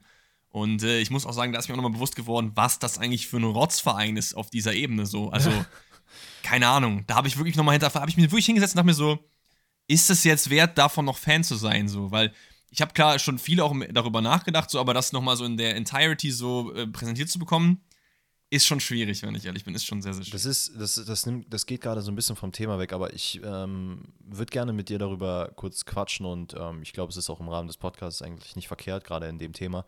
Ähm, es ist jetzt kein Geheimnis, dass ich nach, äh, in den Urlaub fliege und ich werde nach Asien fliegen und ich habe tatsächlich einen Flug äh, mit Qatar Airways bekommen. So, das ist jetzt die Sache gewesen, dass es halt dem geschuldet war, preislich und auch was das Reisebüro für mich rausgesucht hat und so weiter und so fort. Und also keine Ahnung, ihr müsst jetzt nicht bashen oder sowas. Ich persönlich muss halt sagen, ich habe zwischenzeitlich sehr, sehr hart darüber nachgedacht, ob ich diesen Flug überhaupt antreten soll. Und die Fluggesellschaft per se kann ja nichts dafür, weißt du, ich meine. Aber es hat mich mittlerweile so krass beschäftigt, dass ich mir wirklich dachte, so, Alter, ich weiß nicht, ob ich das so geil finde, dass ich mit der Fluggesellschaft dorthin fliege. Aber es gab auch tatsächlich zu dem Zeitpunkt keinerlei andere Möglichkeiten, dorthin zu fliegen, leider. Ja, du, man muss sich halt einfach im Leben Sachen suchen, die man moralisch irgendwie verfechten will. Du kannst nicht alles moralisch verfechten. Katar ist dicker Investor bei der Deutschen Bank. Da musst du auch gucken, wo du dein Bankkonto hast und alles, ne? Mhm. Und ich sag mal so, ob du jetzt, du fliegst ja auch nicht nach Doha oder so und chillst da dann drei Wochen, sondern du fliegst halt nach Japan. Und es geht halt für dich einfach nicht anders, weil das ja auch den Traum oder äh, ein Desire von dir ist, nach Japan zu gehen. Und wenn du das halt nur darüber erfüllen kannst, dann ist das. Ist es so ein bisschen wie nicht komplett Vegetarier sein, weil man einmal bei Oma einen Schnitzel isst. Ist auch nicht mhm. schlimm. Du bist trotzdem dann 95% Vegetarier. So. Und wenn du halt alles andere boykottierst und dir darüber Gedanken machst und auch den Podcast benutzt, um ähm, deine Reichweite zu nutzen, um das den Leuten halt näher zu bringen und zu erklären, warum das alles Müll ist und wie man das ändern kann und so weiter und so fort, dann ist das auch okay. Das mache ich ja genauso. Ich gucke ja auch die WM. Ich berichte ja auch darüber. Ich benutze ja auch Content und ich habe zwar auch so ein Sponsoring abgelehnt, was in die Richtung ging, aber ich kriege natürlich trotzdem auch ein bisschen Geld mit den YouTube-Videos, die ich in diese Richtung halt mache. So, ne? Mhm. Das heißt, ich bereichere mich ja indirekt in Anführungszeichen auch in Teilen daran. So. Ähm, aber solange man das irgendwie benutzt, darüber aufzuklären, finde ich das jetzt nicht ähm, so geisteskrank schlimm. Nee, ist, ist, natürlich jetzt auch nicht geil, aber. Ja, es ist ein fairer Punkt, aber ich wollte einfach nur, also ich würde mal gerne einfach wirklich deine Meinung dazu wissen, weil wir haben das jetzt abseits des Podcasts auch nur ganz kurz einmal angeschnitten. Ähm, und ja, also wie gesagt. Flieg, mein Sohn, flieg. Flieg, mein Sohn, flieg. Was ich noch, war, da war noch eine letzte Sache, die ich, jetzt habe ich aber vergessen, was du noch vorher gesagt hattest. Wegen Bayern München. Nee, was so mit dem Verein sein und äh, Fan nee, und so? Nee, da, davor war noch irgendwas anderes, was du gesagt hast, aber ich komme jetzt nicht mehr drauf. Naja, it is what it is. Ja, it is what it is. Speaking of, wir haben noch eine weitere QA-Frage, die so ein bisschen in das Thema reinspielt. Danach beenden wir das auch und machen noch ein bisschen mit mehr Lightheaded-Sachen weiter. Und fra fragt nämlich Time, warum kann man gegen die Korruption bei der FIFA nichts machen?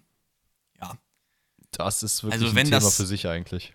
Wenn das so einfach alles zu beseitigen wäre, dann wäre das schön, aber so ist es halt leider nicht. Ne? Kapitalismus, Korruption, das hängt halt alles geisteskrank zusammen. Diese Wurzeln, die reichen so tief. Es geht halt um Macht. Menschen geben super ungerne Macht ab und geben super gerne alles dafür, um Macht zu bekommen. Und das auszuhebeln ist halt so ein riesen, riesen Akt. Gerade, ihr macht euch ja auch keine Vorstellung darüber. Es gibt ja auch so einen Korruptions- ähm, Index generell, die FIFA umspannt ja halt auch alles. Ne? Also klar können wir versuchen dafür zu sorgen, dass die europäischen oder deutschen ähm, FIFA-Abkömmlinge äh, das nicht mehr tun, aber dann haben wir immer noch den Rest der Welt, den wir auch nicht so kontrollieren können. Aber wir kriegen es ja nicht mal hin, in Deutschland oder in, in Europa das zu machen, weil teilweise auch ja bei uns diejenigen waren, die gekauft werden. Beckenbauer hat noch gesagt, ich habe da keine Sklaven rumlaufen sehen in Katar, mhm. das ist ja super. Also, keine Ahnung, es ist, solche Probleme sind super, super schwer zu tackeln, weil sie einfach extrem tief sitzen. Es ist tatsächlich auch so, dass äh, witzigerweise auch in der Doku ähm, gesagt wird, ich weiß nicht genau, welche Position diese Person eingenommen hat und ich kann sie jetzt gerade nicht beim Namen benennen, aber sie ist auf jeden Fall neu in dieses Komitee, glaube ich, gestoßen und hat halt auch gesagt, dass sie eigentlich sehr viel umwerfen will. Und es einfach, es ist nicht möglich. Also es ist nicht möglich, weil, wie du sagst, diese Wurzeln so extrem tief sind. Ähm, du wirst immer wieder Leute finden, die in irgendeiner Art und Weise ähm, korrupt sind, die also ich meine, es ist ja in, in jeder Art von Institution, es ist ja auch in der Politik, im deutschen Staat, in anderen Staaten. du kannst halt nicht einfach sagen, yo, ich werf das jetzt mal alles um. Deswegen, auch wenn sich Leute darüber beschweren, ja, Olaf Scholz hat das gemacht, die Politik hat das gemacht, Trump hat das gemacht, whatsoever. Ja, aber es ist halt leider auch einfach nicht eins zu eins so äh, umzusetzen, dass du sagst, okay, jetzt ändere ich was, ich gehe da hin und mach den ganzen Bums und drehe das mal um. Weil du musst halt durch so viele Instanzen, es ist halt echt nicht easy. Es ist also respektabel, wenn Leute sich das vornehmen und das machen wollen. Aber man muss halt dahingehend auch realistisch sein, dass es einfach, ja, so, es ist halt diese Position, dass du auch einfach jemandem sagst, ey, du verdienst jetzt mal nicht 20 Millionen Euro, sondern einfach nur das, was du wirklich verdienst und das sind dann halt nur eine Million Euro. Und dann wird er dir auch sagen, Alter, hast du einen Vogel, warum soll ich das machen?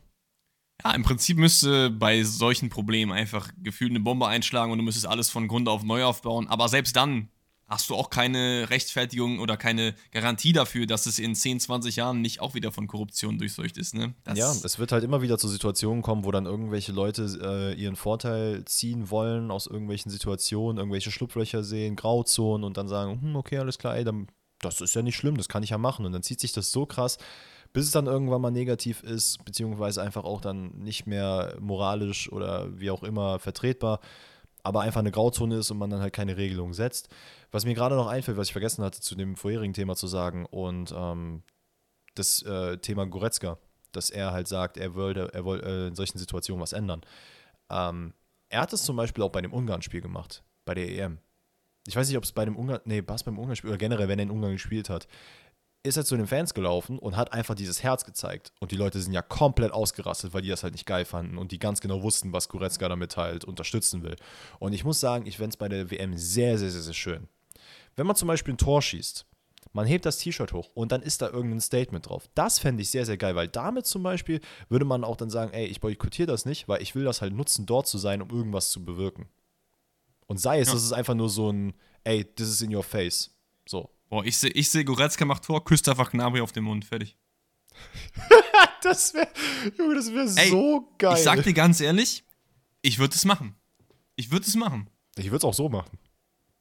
Ja, gut, komm, komm, morgen. Komm rüber. Also, also wenn, wenn Serge Gnabry fragen würde, dann weiß ich Why nicht. not? Why not? Wir sagen, komm. Pass auf, lass uns mal von dem, dem schwermütigen Katar-Thema ein bisschen wegkommen. Wir haben schon einen ganzen Podcast äh, damit verbracht oder einen halben darüber zu reden. Ich glaube, ihr kennt mittlerweile unsere Meinung. Ist auch immer interessant, über diese Fragen zu reden. Aber wir haben noch ein paar andere Sachen auf der Agenda. Unter anderem fragt zum Beispiel Liop, äh, mich interessiert Dänemark, wie schneiden die bei der WM ab? Dänemark? Schon so under the radar ein bisschen, ne? Ja, ich glaube aber, ich, ich kann mir nicht vorstellen, dass wir nochmal das gleiche erleben, was wir bei der EM erlebt haben. Das, ja, ich weiß gar nicht, wer ist denn bei Dänemark in der Gruppe? Ich schau mal kurz einmal nach. Ich, ich muss halt sagen, es ist, ich glaube auch die Leistungs, ja nicht die Leistungsdichte, aber es sind halt schon nochmal andere Kaliber an Mannschaften jetzt mittlerweile dabei. Ja, aber Dänemarks Gruppe ist Frankreich, ist halt krass, aber dann Tunesien und Australien, das ist schon machbar. Machbar auf jeden Fall, aber ich glaube, übers Achtelfinale hinaus könnte es schwierig werden. Ich glaube. Kommt darauf an, wenn du ziehst, ne? Wenn du dann irgendwie Mexiko ziehst, die USA, äh, Senegal ohne Manet oder so, keine Ahnung. Also ich würde jetzt Mexiko in dem Fall und auch die USA, glaube ich, nicht so unterschätzen. Also wir werden. Aber äh, würdest du die jetzt vom, vom Blatt Papier, auf dem deren Namen stehen, über Dänemark ranken? Nee. Mexiko. Mexiko über Dänemark. Dänemark mit, mit Schmeichel, Kier, Eriksen. Ja, ich glaube, Mexiko würde, Ey, man mag nicht, man mag nicht äh, wirklich sich ausmalen, wie gut Mexiko ist, ne? Die haben es ja, auf jeden Fall gezeigt. Auch vor allem, weil die immer noch Guillermo Ochoa im Tor einfach haben. Und das ist wichtig. Ey, ich ja. weiß nicht, ich will Dänemark gar nicht da irgendwie schlecht reden, aber ich habe irgendwie meine Karten, dann hätte ich mehr auf Mexiko. I don't know.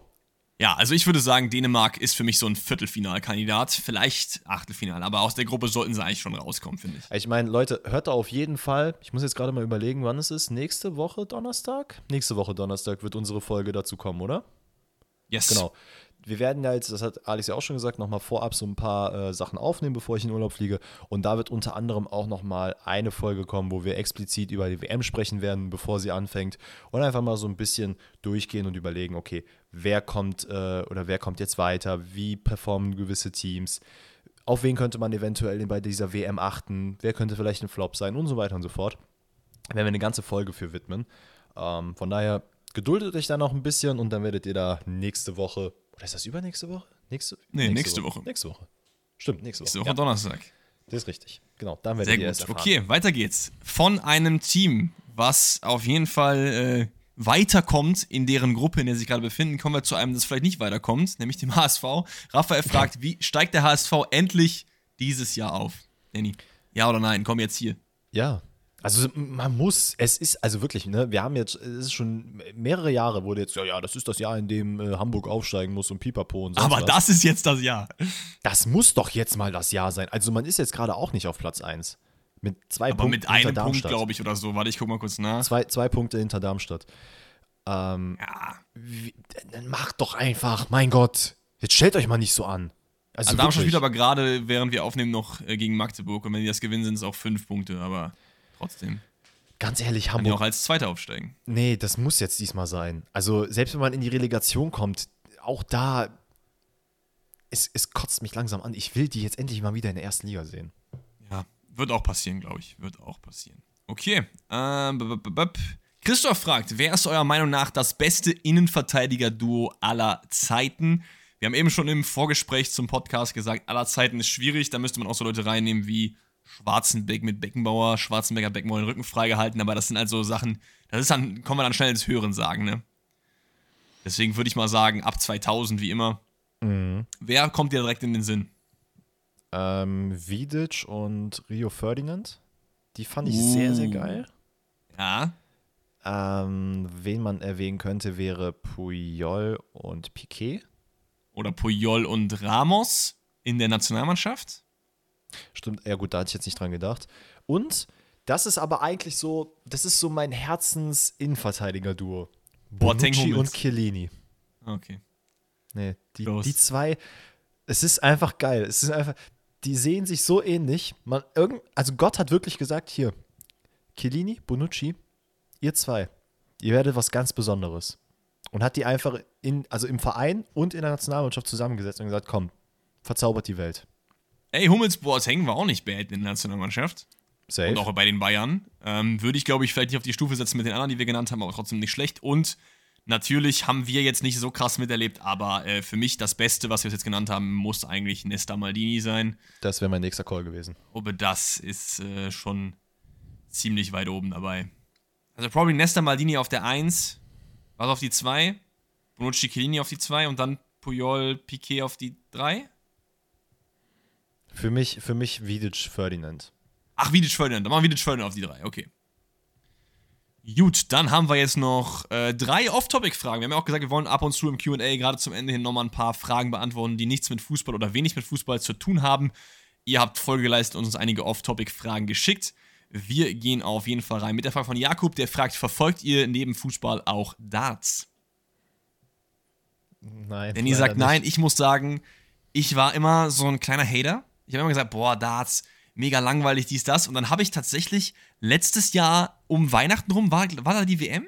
Die Darts-WM? Oder irgendein Darts-Turnier habe ich geschaut. Ja, ich glaube, es Und war ich die muss sagen, so nebenbei zum Gucken ist schon easy. Also sagen wir mal so, ich würde mir lieber 10 Darts angucken als ein Rennen Formel 1, aber äh, kann man auf jeden Fall machen. Ähm, ich muss sagen, es ist auf jeden Fall ein bisschen meinem, meiner Wahrnehmung gestiegen. Ich bin jetzt kein Darts-Fan, ich kenne halt drei Leute oder so, hier Van Gerwen und so. Ähm, aber sonst, äh, ich finde es eigentlich ganz cool. Ich muss auch sagen, ich finde es jetzt, ich, also ich habe es, wie gesagt, glaube ich, nicht einmal gesehen, aber so das, was ich mitbekomme, finde ich es krass, wie, also, dass es da so eine heftige Fanbase gibt. Das finde ich so geil, weil es halt eigentlich in Klammern ein Sport ist, wo du gar nicht so das Gefühl hast, als würde da so eine krasse Fanbase sein. Also, das ist wie, als würdest du jetzt so golfen im Fußballstadion.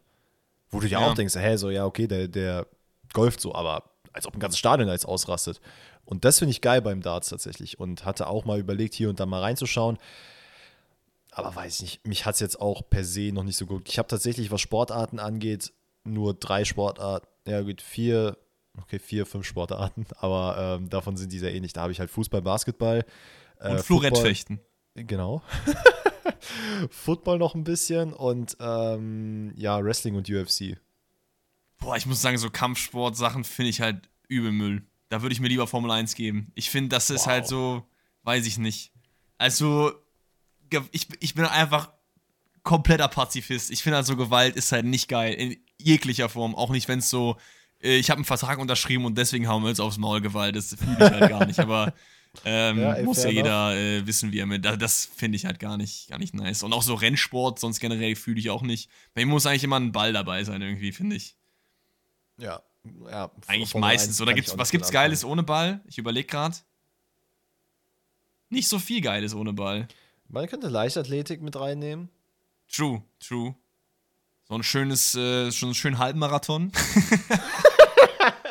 nee, aber wenn dann die Kursdisziplin, ne? Ey, weißt du, was cool ist? Actually ist äh, Zehnkampf oder Siebenkampf. Das ist cool. Ja, das ist echt nice. Das ist echt cool. Okay.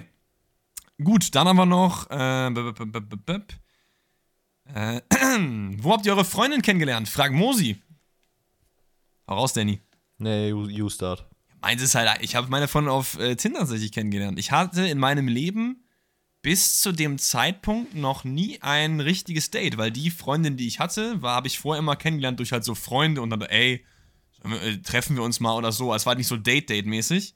Dann habe ich mir irgendwann Tinder runtergeladen, hatte halt zwei Dates, das zweite war direkt super, dachte ich mir so, ja, why not? Und das war's. Also ist jetzt keine äh, Big Romance Story. Das, was noch ganz witzig ist zu erwähnen, ist, dass sie halt super krank war beim ersten Date. Also krank, es war noch vor Corona offensichtlich.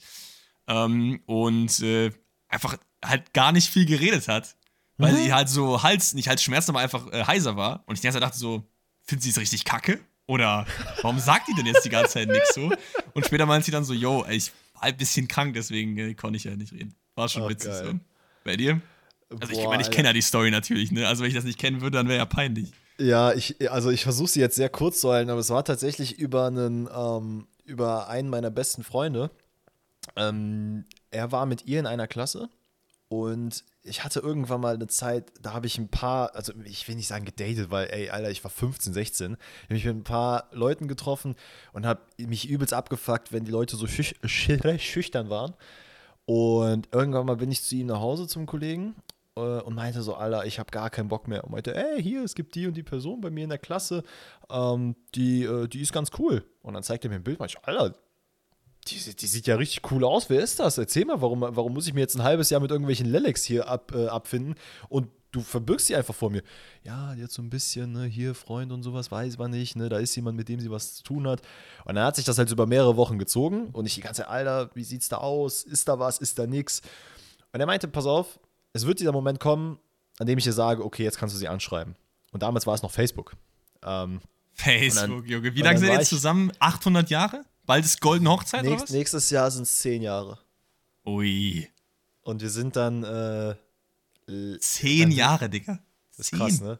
Wir sind auf dem Weg nach Köln gewesen und dann sagt, hat er mit ihr geschrieben und da war das wohl mit diesem Typen zu Ende und da meinte er, äh, meinte er so zu ihr, ja, und dann kannst du den Danny auch bestimmt zum Essen einladen. Weil die irgendwie sich da zum Essen verabredet haben. Und die meinte, haha, ja, auf jeden Fall. Und dann guckt er mich an und sagt, heute Abend schreibst du ihr. Und dann habe ich ihr geschrieben und meinte so, also wir kannten uns halt vorher gar nicht. Sie mich vom Sehen, ich kannte sie halt nur von dem einen Bild und äh, habe ihr dann auf Facebook geschrieben, yo, ich habe gehört, ich werde zum Essen eingeladen. Und habe halt einen kilometerlangen Text bekommen und dachte mir so, okay, okay, now, there we go, there we go. Haben sweet, wir halt sweet. ewig lang hin und her geschrieben, haben uns dann zum ersten Mal äh, getroffen, halt mit äh, wirklich einem, also mit allen meinen besten Freunden. Das war halt damals so, ich will nicht sagen Klicker, aber halt so eine größere Gruppe. Und ja, dann hat das halt dadurch angefangen, dass wir uns dann zum ersten Mal im China-Restaurant gesehen haben und da gegessen haben. Sehr, sehr sweet. Und äh, eine Frage haben wir auf jeden Fall noch und damit äh, schließen wir dann das QA ab. Und das ist aber eine Big One. Big Question. Und zwar von Undisputed, der fragt, eure Top 3 Serien. Und ich muss kurz was sagen. Und zwar war ich nämlich letztens im Discord und habe ein bisschen FIFA gespielt mit ein, zwei Kumpels. Und auf einmal hatten die so eine Idee, ey, lass doch mal eine Tierlist machen. Kennt ihr ja, ne? Tierlist mhm. so. Ja, ja. Und, äh, und zwar waren in dieser Tierlist, waren, glaube ich, 100 Serien oder so drin. Und ich weiß, ich werde mir jetzt hier einige Feinde machen, ne? Aber da waren halt Sachen dabei, wo die meinten, ey, das muss auf Gott-Tier, das ist mit die beste Serie aller Zeiten. Ich glaube, ich habe ein bisschen anderen Serientaste. Also Breaking Bad ist für mich keine God-Tier-Serie. Prison Break auch nicht. Fühle ich halt nicht. Das sind okaye Serien, aber für mich halt nicht God hier. Deswegen werdet ihr es bei mir auf jeden Fall nicht finden. Ich würde behaupten, bei Danny sind wahrscheinlich eins von solche Serien dabei. Also mach erstmal deine und dann sag ich. Nein, nein, nein, nein. Jetzt, jetzt hast du dich in die Scheiße geritten. Jetzt bade die auch aus und sag, welche Serien. Okay, Nummer eins ist für mich. Ähm, Nummer eins und zwei sind halt auf einer Ebene. Das eine ist halt eher nostalgiemäßig, weil die einfach sehr, sehr alt ist. Oder sehr, sehr alt ist. Frühe 2000er ist Lost. Ich finde, Lost hat einfach unglaublich geiles Character Development. Sehr, sehr cool. Dann Dark Jeder, der nicht Dark geguckt hat, guckt euch Dark an. Ist eine Serie über ähm, Zeitreisen, Wurmlöcher. Ist richtig, richtig geil. Das sind auf jeden Fall meine Top 2. Und dann, das Ende war halt geisteskrank schlecht, aber ich glaube, ich gehe trotzdem mit Game of Thrones auf 3. Ja, Das sind meine also drei. bei mir, bei mir ist es sehr, sehr, sehr, sehr schwer, die wirklich zu ranken. Oder Avatar, sorry, sorry. Avatar auf 3 würde ich auch fühlen. Okay, ich lasse ich lass für meinen Teil lasse ich Animes mal raus, äh, die Ach so. tatsächlich 90% meiner, äh, meines Serienkonsums ausmachen. Ähm, Ja, die wäre Conan Save auf 1 sonst, ne? Probably. Ähm, pass auf, wir machen so. Ich sage ganz, ganz kurz meine Top 3 Anime, die ich jetzt gerade so einbeziehen wollen würde. Oder sagen wir mal Top Okay. 5, weil das schnell geht. Ja, sorry. Attack on Titan, Jujutsu Kaisen, Naruto, Dragon Ball, One Piece. Gib ihm. So. Okay. Das, das habt ihr jetzt mal gehört. Dann Serien. Game of Thrones auf jeden Fall. Ganz egal, wie das Ende ist. Trotzdem super Serie. Ich habe Breaking Bad wirklich sehr geliebt. Ähm, habe auch die, äh, die, dieses Follow-up gesehen mit Better Call Saul, auch eine super Serie. Und ich muss tatsächlich sagen, ich bin, ich, ich habe gerade keine dritte Serie im Kopf. Es ist auf jeden Fall einer der Big Banger, aber es ist nicht Prison Break. Ich finde Prison Break ist ein bisschen overrated. Ähm, Ja, finde ich ich auch. fand die erste Staffel sehr, sehr geil. Und dann irgendwie wurde mir das irgendwann zu viel. Dann war der irgendwie gefühlt 40 Mal im Knast und ist immer wieder ausgebrochen. Das fand ich dann irgendwann nicht mehr so nice. Nimm, drop mir mal ein paar Names. Vielleicht vergesse ich gerade eine Serie. Ja, das kommt darauf an, in welche äh, Ja, Richtung so- so du halt. Big, Big Banger, die ihr bei euch gegoatet habt. The Office. Office sehr, sehr geil, aber das ist für mich jetzt auch so eher Comedy, dass ich mal so nebenbei gebe. Ja, gut, das war halt viel Comedy auch dabei, ne? Da war noch Community zum Beispiel. Community auch eine Ähm, sehr gute Serie. Tschernobyl ist auch, glaube ich, Ey. eine Serie, die viele hochranken. Ich habe ich hab meine. Ähm, aber das ist auch sehr nostalgiegetrieben, King of Queens. Ich habe King of Queens geguckt. Das war auch, das ich, war auch goated bei den Leuten, ja. Also seit ich, keine Ahnung, 5, 6 bin, habe ich King of Queens geguckt. Und ähm, ihr müsst halt wissen, ich habe das damals immer mit meiner Schwester und mit meiner Mom zusammen auf der Couch geguckt, jedes Mal zum Essen. Äh, es ist, wir haben uns die DVDs geholt. Das ist, glaube ich, so meine, dann noch in meiner Top 3 drin. Ja, bei mir noch äh, hier Westworld, auch sehr, sehr geil, kann ich auch nur empfehlen. Cool. Okay, allein darüber können wir halt eine ganze, ganze Folge machen, ne? Aber ja. Ja.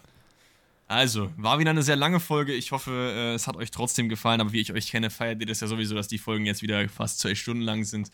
Ähm, ich hoffe, ihr hattet genauso viel Spaß wie wir, uns über äh, Klostermann und äh, Breaking Bad. Aber du, ich habe mich eher über Breaking Bad äh, aufgeregt, aber du eher nicht. Also eher über Klostermann lustig zu machen. Der Arme, der Arme. Lukas Klostermann, ey, ich hoffe, er straft uns Lügen und performt geisteskrank bei der WM. Ich würde es auf jeden Fall wild finden. Vier Tore. Vier Tore. Er wird einfach Torschützenkönig. Überholt einfach äh, hier, wie heißt der Typ? Klose? Fontaine? Nee, der die meisten Tore im Turnier hat. Ich glaube, das waren irgendwie so 13, 14 oder so. Ich meine, das war Jules Fontaine. Ja, soll er machen. Ey, ich gönn dem. Easy. Dann habt noch einen wundervollen Tag. Wir sehen uns dann am Montag zum letzten Bundesliga-Rückblick vor der WM. Und am darauffolgenden Donnerstag gibt es dann unser WM-Special, wo wir äh, alle Teams mal so ein bisschen beleuchten und unsere Predictions abgeben. Ich hoffe, ihr habt Bock drauf. Und ja, bis dann. Habt noch einen schönen Tag. Habt euch lieb. Nee, wir haben euch lieb. So rum. Haut rein. Haut rein.